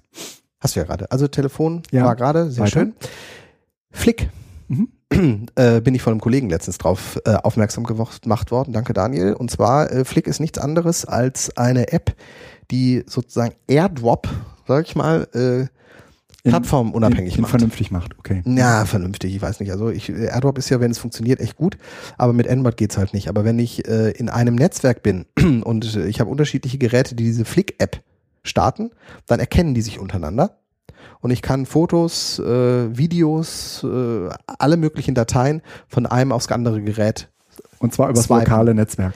über das lokale Netzwerk. Und das ist sehr, sehr praktisch, weil man nämlich genauso dieses zwischen Android, es ist plattformunabhängig. Mhm. Und das macht Spaß. Es gibt auch Spiele, da kann man eine Kugel den einzelnen Leuten sozusagen aufs Gerät rollen lassen. Ach, wie geil. Also ne, man hat, das ist ein Desktop quasi und die Ich einzelnen Namen überlegt, stehen ja. drumherum und ich kann sozusagen jemandem die Kugel zurollen, halt über den, das Gyroskop und der kann sie mir auch oder jemand anders zurückrollen, sodass man sozusagen dann im Kreis so eine Kugel rollen lassen Das ist kann. ein Traum. Das ist total schön. Und Würfeln kann man auch. Ähm, aber äh, Tipp gerade für die Schule gehört auf solche Schul-iPads drauf, weil die Schülerinnen und Schüler und die Lehrer damit äh, unabhängig von ihrem Ja. persönlichen Gerät oder den schulischen Geräten sich zumindest grob ein paar Daten hin und her schicken können. Mhm. Ähm, ich mache jetzt mal schnell Mach mal einfach weiter. Merge Ever. Da bin ähm, ich sehr gespannt. Erzähl. You can merge Notes easily. Also ich habe, glaube ich, schon Und es mal geht um Evernote? Evercrane äh, gepickt. Das Mhm. ist äh, eine App, mit der ich Anhänge innerhalb von Evernote äh, hin und her kopieren kann. Ja. Das Problem ist ja immer noch, dass die, und ich glaube, das sind Einschränkungen von iOS, das Kopieren von Anhängen ähm, zwischen einzelnen Notizen in Evernote nicht geht. Mhm. Zumindest auf iOS. Das heißt, wenn ich äh, ein neues Foto mache und ähm, lege mir eine neue Notiz an, wo das Foto als PDF drin gespeichert ist und ich habe aber eigentlich eine Notiz, wo diese, dieser Anhang dran soll, Ja. dann äh, kann ich mir natürlich den Notizlink kopieren und den Notizlink in dem Anhang dann in der anderen Notiz verlinken, aber das ist, das will man ja nicht, dann hat, Mhm. müllt das so zu. Dann kann man mit Merge Ever sagen, bitte nimm die Notiz und die Notiz Ja. und mach da eine draus. Ach, das ist so geil. Und in dem Moment, wo da eine draus ist, kann ich innerhalb der Notiz den Anhang aus der ersten Notiz natürlich frei kopieren. ja. Das heißt, ich brauche, also Merge Ever macht nichts anderes technisch, so werde ich das verstanden habe, lädt die eine App äh, Notiz runter, lädt die andere Notiz runter, hat beide kopiert, Ja. setzt die zusammen, schiebt die wieder hoch und löscht, löscht die alten. Okay. Und das ist ganz Ich- praktisch, ich- wenn man nämlich, ja. also die, die, der Gedanke ist dann, wenn ich halt vor, vorrangig mit iPad und äh, iPhone arbeite und bin unterwegs und möchte einfach nur Notiz wegsortieren oder Notizen, die ich handschriftlich gemacht habe, fotografiert habe, wegsortieren. Mhm. Äh, da kann ich die ja als Foto direkt importieren Mhm. nach Evernote, aber Mhm. manchmal gibt es ja größere Notizblöcke, die man dann äh, fotografiert und als PDF anhängen Mhm. möchte. Dann kann ich das mit PDF als eigene Notiz anlegen und mit Merge Ever hinterher Ja. die entsprechenden Notizen Ich, merchen und fertig. Ich sag dir noch ein, ein Einsatzszenario. Äh, ich habe früher mit Instapaper meinen Artikel gelesen und habe in Instapaper gehighlightet Mhm. und habe die Highlights Ah, genau. ähm, über IFTTT, also diesen, diesen Jeden diesen, einzelnen Highlight darüber getan. Nee, es gibt nämlich eine Merge-Funktion. In Evernote. In, nee, in IFTT. Also, okay. TTT. Dass der daraus sozusagen alle, dass der sozusagen alle, alle Highlights in eine Notiz packt. Funktioniert nur nicht. Okay. Also hast du zehn Notizen Mhm. äh, in Evernote stehen, die wo gehighlightet äh, Sachen aus Instapaper stehen. Und alle fängen, fangen an mit der Überschrift, dann kommt sozusagen das Highlight und das Link zu dem Artikel. Das kannst du Mhm. in, in, Insta, in FTTT festlegen. Jetzt hast du da fünf, äh, jetzt hast du da fünf Notizen in Evernote und es ist relativ einfach, weil du die ja in der Regel ähm, relativ einfach filterst, weil die ja alle den gleichen Titel und so haben und kannst die jetzt auch relativ einfach kopieren und zu einer Notiz zusammen machen. Evernote selbst macht es super. Ich wollte sagen, also Evernote, die App auf dem Desktop mit äh, Apfel Shift M, beziehungsweise Genau. Menü Notizen, Notizen zusammenführen, Genau. macht das. Macht genau. das super, aber mit, der, mit den mobilen Apps Genau. geht das eben nicht. Du kannst nicht mit der Evernote-App genau diesen Merge-Vorgang Genau. bauen.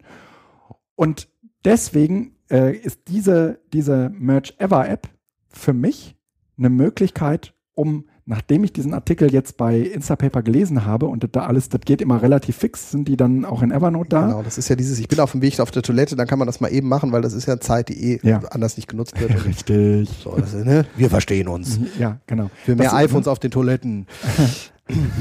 Genau. Äh, Reisekosten. Ja, warum ist der da? Link nicht mehr da?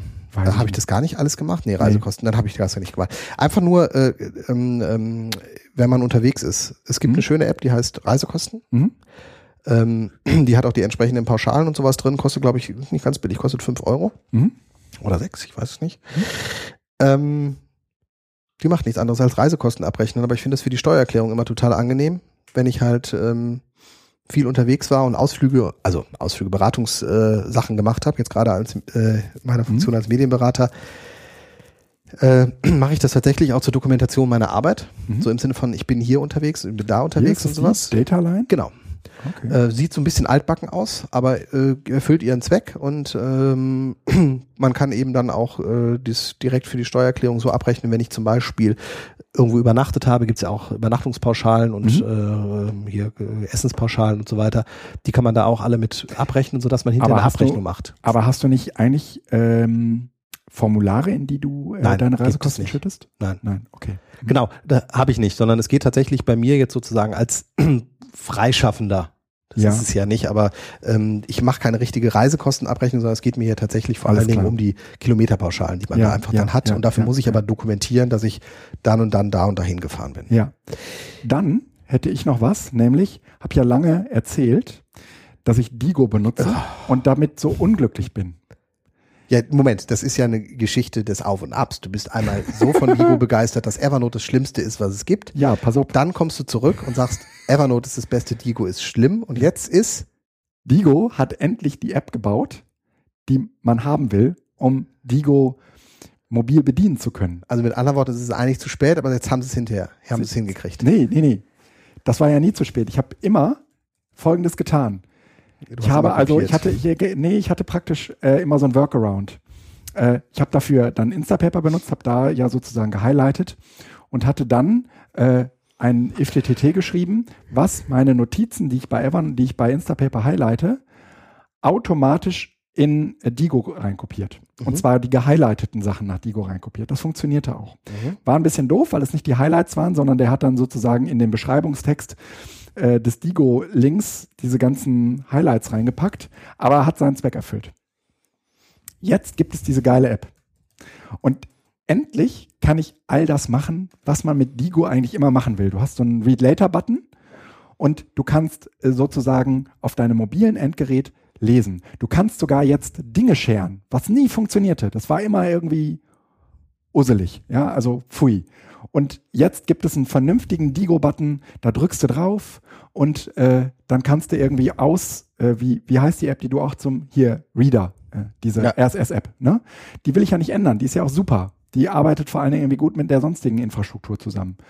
Ähm, also das, das alles ist irgendwie so Wissensmanagement, aber jetzt gibt es halt endlich eine geile Digo-App, ich werde dazu auch nochmal bloggen, ähm, die genau das tut, was man will, wenn man auf Annotationen von Webseiten steht. Die Idee ist grundsätzlich echt nicht schlecht, ja. Also ich mache es tatsächlich mit, mit, mit äh, Instapaper, aber ähm, die Digo-App ist da noch einen Schritt weiter. Die hat eine schöne Übersicht und man kann einfacher drin suchen und so weiter. Ja, Ge ge- genau, genau. Die, die legen vor allen Dingen Outliner an. genau. Ja, also du kannst sozusagen zu unterschiedlichen Themen, bei mir sind das halt Seminare, Outliner anlegen und das machst du jetzt praktisch während des Lesens. Theoretisch legst du das auch direkt in mehrere Outliner an, ja, da wo es eben hin muss. Wie, wie macht er die Hierarchie? Die legst du selbst fest. Also die kannst dann hinterher sozusagen verschieben. Und das genau. geht alles in der App? Das geht alles in der App. Oh, ist das super. Das ist Tag gerettet, oder? also Nein, ich, ich, finde das wirklich gut, aber ich werde mich jetzt nicht nochmal da reinfuchsen. nee, du bist auch zu das alt. ist für die Knowledge Worker. immer immer was Neues ist auch nicht gut, ne? Nee, haben wir ja eben schon gesagt. Genau, ne, so. Dann habe ich Ist ein vorbei Seminar hier. kurz hinter mir. Da ging es um Netzpolitik. Es war so Netzpolitik für Anfänger. Es ging im Großen und Ganzen so um die großen Pfeiler, Eckpfeiler der, der Netzpolitik. Und das, sagen wir mal, Besondere an dem Seminar war, äh, dass wir zu allen Themen die uns so einfielen, die entsprechenden Expertinnen per Skype zugeschaltet hatten. Und da hatten wir, und das war so ein bisschen Wunschkonzert, aber alle Leute, die wir angefragt haben, haben zugesagt. Wer hätte das gedacht? Also, wir hatten äh, zum Thema Zensur äh, und, äh, sagen wir mal, Informationsfreiheit Arne Semsrott da. Arne Sems, also per Skype, ne? Der ähm, macht die Plattform Frag den Staat. Mhm.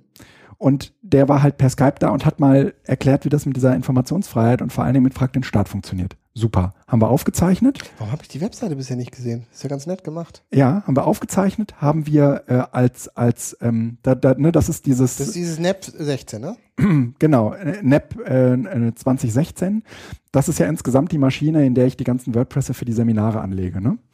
So, und jetzt haben wir halt irgendwie, habe ich daraus einen Podcast generiert, weil es halt einfach auch großartige Interviews waren. Wir haben mit Julia Reda, die ist EU-Abgeordnete Ach ja, der Piraten äh, Ja, bei den, von den Piraten, äh, sitzt in der Fraktion der Grünen und hat über Geschäftsgeheimnisse und Whistleblower-Schutz gesprochen. Großartiges äh, Podcast, äh, eine halbe Stunde, so die Grundlagen, warum brauchen wir sowas und warum kümmert sich da, äh, warum kümmert sich da überhaupt jemand drum? Ja, toll.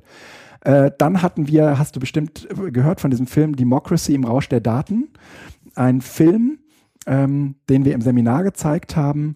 Äh, hier äh, findet man, äh, hier kann ich ja mal hier, das ist der Film. Democracy im Rausch der Daten, haben wir den Leuten gezeigt. Medium? Eine, eine Blu-ray war das. Mm, ja, hast du lange nicht mehr gesehen, äh, passt auch hier nicht rein, war, äh, aber das ist ein anderes Thema, da können wir später mal drüber reden. Cool. Damit äh, kann man, das ist, pass, pass das ist für schulische Zwecke total gut, weil man damit äh, spielen kann. Ja, auch. genau, die gehen auch schnell kaputt und so, genau. Achso, du möchtest, dass ich da jetzt nicht, nee, nee, nicht Frisbee er, er, er fällt da gerade, fängt hier an Frisbee zu spielen. Pass auf. Im Seminar hatten wir den äh, Ralf Benrath zu Gast, der äh, auch in diesem Film mitspielt und das war für die Leute natürlich in gewisser Weise so ein Brainfuck, weil da steht plötzlich vor ihnen, also da, da steht jemand, den sie, äh, den sie bisher nur aus dem Film kannten. Und der erzählt halt über diese Datenschutzgrundverordnung äh, nochmal so eine halbe Stunde Podcast. Hab ich von, ist, ist das Wie ein Kickstarter-Film gewesen? Nee, nee, nee, nee, nee, nee. Ja, richtig groß im Kino und guck dir das an, total, ne? Ja, Blu-ray sogar. Ja, ja, ja. Ähm, da muss ja was sein. Das war richtig was. Ne? Also was ich auf Ehrlich gesagt, kann, kann nach Hause tragen, dieser Film ich auch im Kopf. kann einem wahnsinnig viel über wie funktioniert Demokratie in der EU erklären. Ja. Also überhaupt Gibt es den auch dieses, online? Den kann man online, nee. Ich glaube nicht. Ist ja super dann. Kann den hier, können den hier, ist ja für ein richtig breites Massenpublikum auf Blu-ray. Ja. Ich, ich gehe den jetzt suchen. Pass auf. Dann hatten wir äh, mit Rena Tangens über Hackerkultur gesprochen, mit Thomas Lohninger über ach, warum steht hier Netzpolitik? Wir haben mit Tom Lohninger über äh, Netzneutralität gesprochen. Und all diese ganzen Podcasts äh, haben wir dann verfügbar gemacht.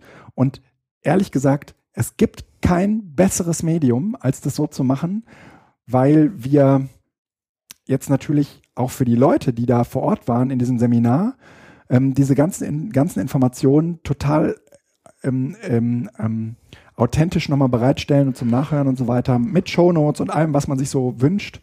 Äh, wie, wie ich finde, ein sehr, sehr schönes Tool. Äh, also ein, sehr, ein, ein interessantes Seminar, in dem wir diese Podcast-Geschichte nochmal auf eine ganz andere Weise gedreht haben. Mm, ja. Das finde ich ein spannendes äh, Projekt. Ja. Habt ihr das dann gemeinsam gehört oder wie? Ah, nee, nee wir hatten Live-Schalte. Ja, wir, wir, hatten ja diese Live-Schalten okay. und ich habe sie im Prinzip nur aufgezeichnet und danach wie ein Podcast produziert. Für gute Idee. Ne? Also die gibt's tatsächlich online. Gibt's bei Amazon Video für äh, 3,99 mhm. und als DVD für 12,99 und Blu-ray für 15,99. Ein lohnenswerter Film. Ehrlich gesagt, wenn du ihn wirklich sehen willst, kannst du ihn natürlich von mir als äh, Privatkopie. Es bringt nichts, weil ich kein DVD habe. Ach, hast du nicht? Ich äh, Blu-ray? Okay. Nee, habe ich nicht. Gut. Gut. Also, äh, das wollte ich auf jeden Fall als Link-Tipp äh, euch noch mit an die Hand geben für alle, die sich so ein bisschen im Bereich Netzpolitik, das ist ja so ein inhaltlicher Schwerpunkt in meinem Bereich, ähm, äh, umschauen will, der findet bei mir auf jeden Fall die entsprechende. Wir hatten Anne Roth da leider nicht aufgezeichnet, wir hatten MS Pro da leider auch nicht aufgezeichnet, ja. Es haben ein paar Aufzeichnungen auch einfach nicht funktioniert. Ach so, ja, ja gut, aber ist ja nicht schlimm. Ja. Man kann ja zumindest, setzt doch noch ein paar Namen dazu, die noch so ein bisschen Eyecatcher sind, das finde ich gut. äh, na, das sind halt diese Projekte, über die, das sind ein bisschen Perlen vor die Säue, ja. Da, da, die Leute, die hierher kommen, konnten das ja gar nicht so richtig wertschätzen, weil die, weil die die Leute gar nicht so kennen und gar nicht irgendwie wissen, was, was, was für ein Verdienst die über Jahrzehnte irgendwie schon in so netzpolitischen Sphären haben, ja. ja. Ähm, und wie, wie toll sie letztendlich sind. Natürlich spricht das für sich, ja. auch aus einer anderen Zeit inzwischen kommen, ne?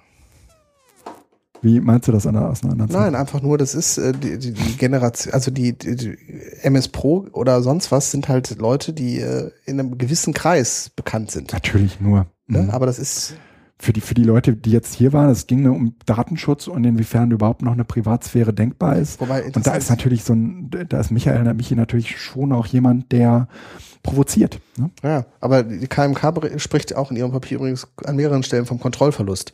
Und ich habe Nein, das aber anders. Also ja nicht in Michis Sinne. Ich weiß gar nicht, ob das so groß unterschiedlich ist. Mhm, okay. Das ist nur die Frage, wie man damit umgeht, aber es ist ganz spannend. Okay. Mhm. Ähm, ja, wollte ich, wollte ich noch sagen und damit äh, bin ich auch eigentlich am Ende äh, dessen, was ich zu sagen habe. Ja, das passt auch so mit meinem Gesamtgemütszustand. Ich bin auch langsam echt ja? am Ende, werde ja, zwei Stunden deutlich vier. müde mhm. und äh, muss gucken, dass ich mal ja. irgendwie. Machen wir, fahren wir ab. Also ich meine, die, die. Fass ab, ja? Guido. Okay. Fass ab. Felix, es war mir eine Freude mit dir, äh, mal wieder zu reden. Ganz meinerseits. Schön, dass ich hier sein darf. Macht's gut. Tschüss. Ciao, bis nächstes Mal.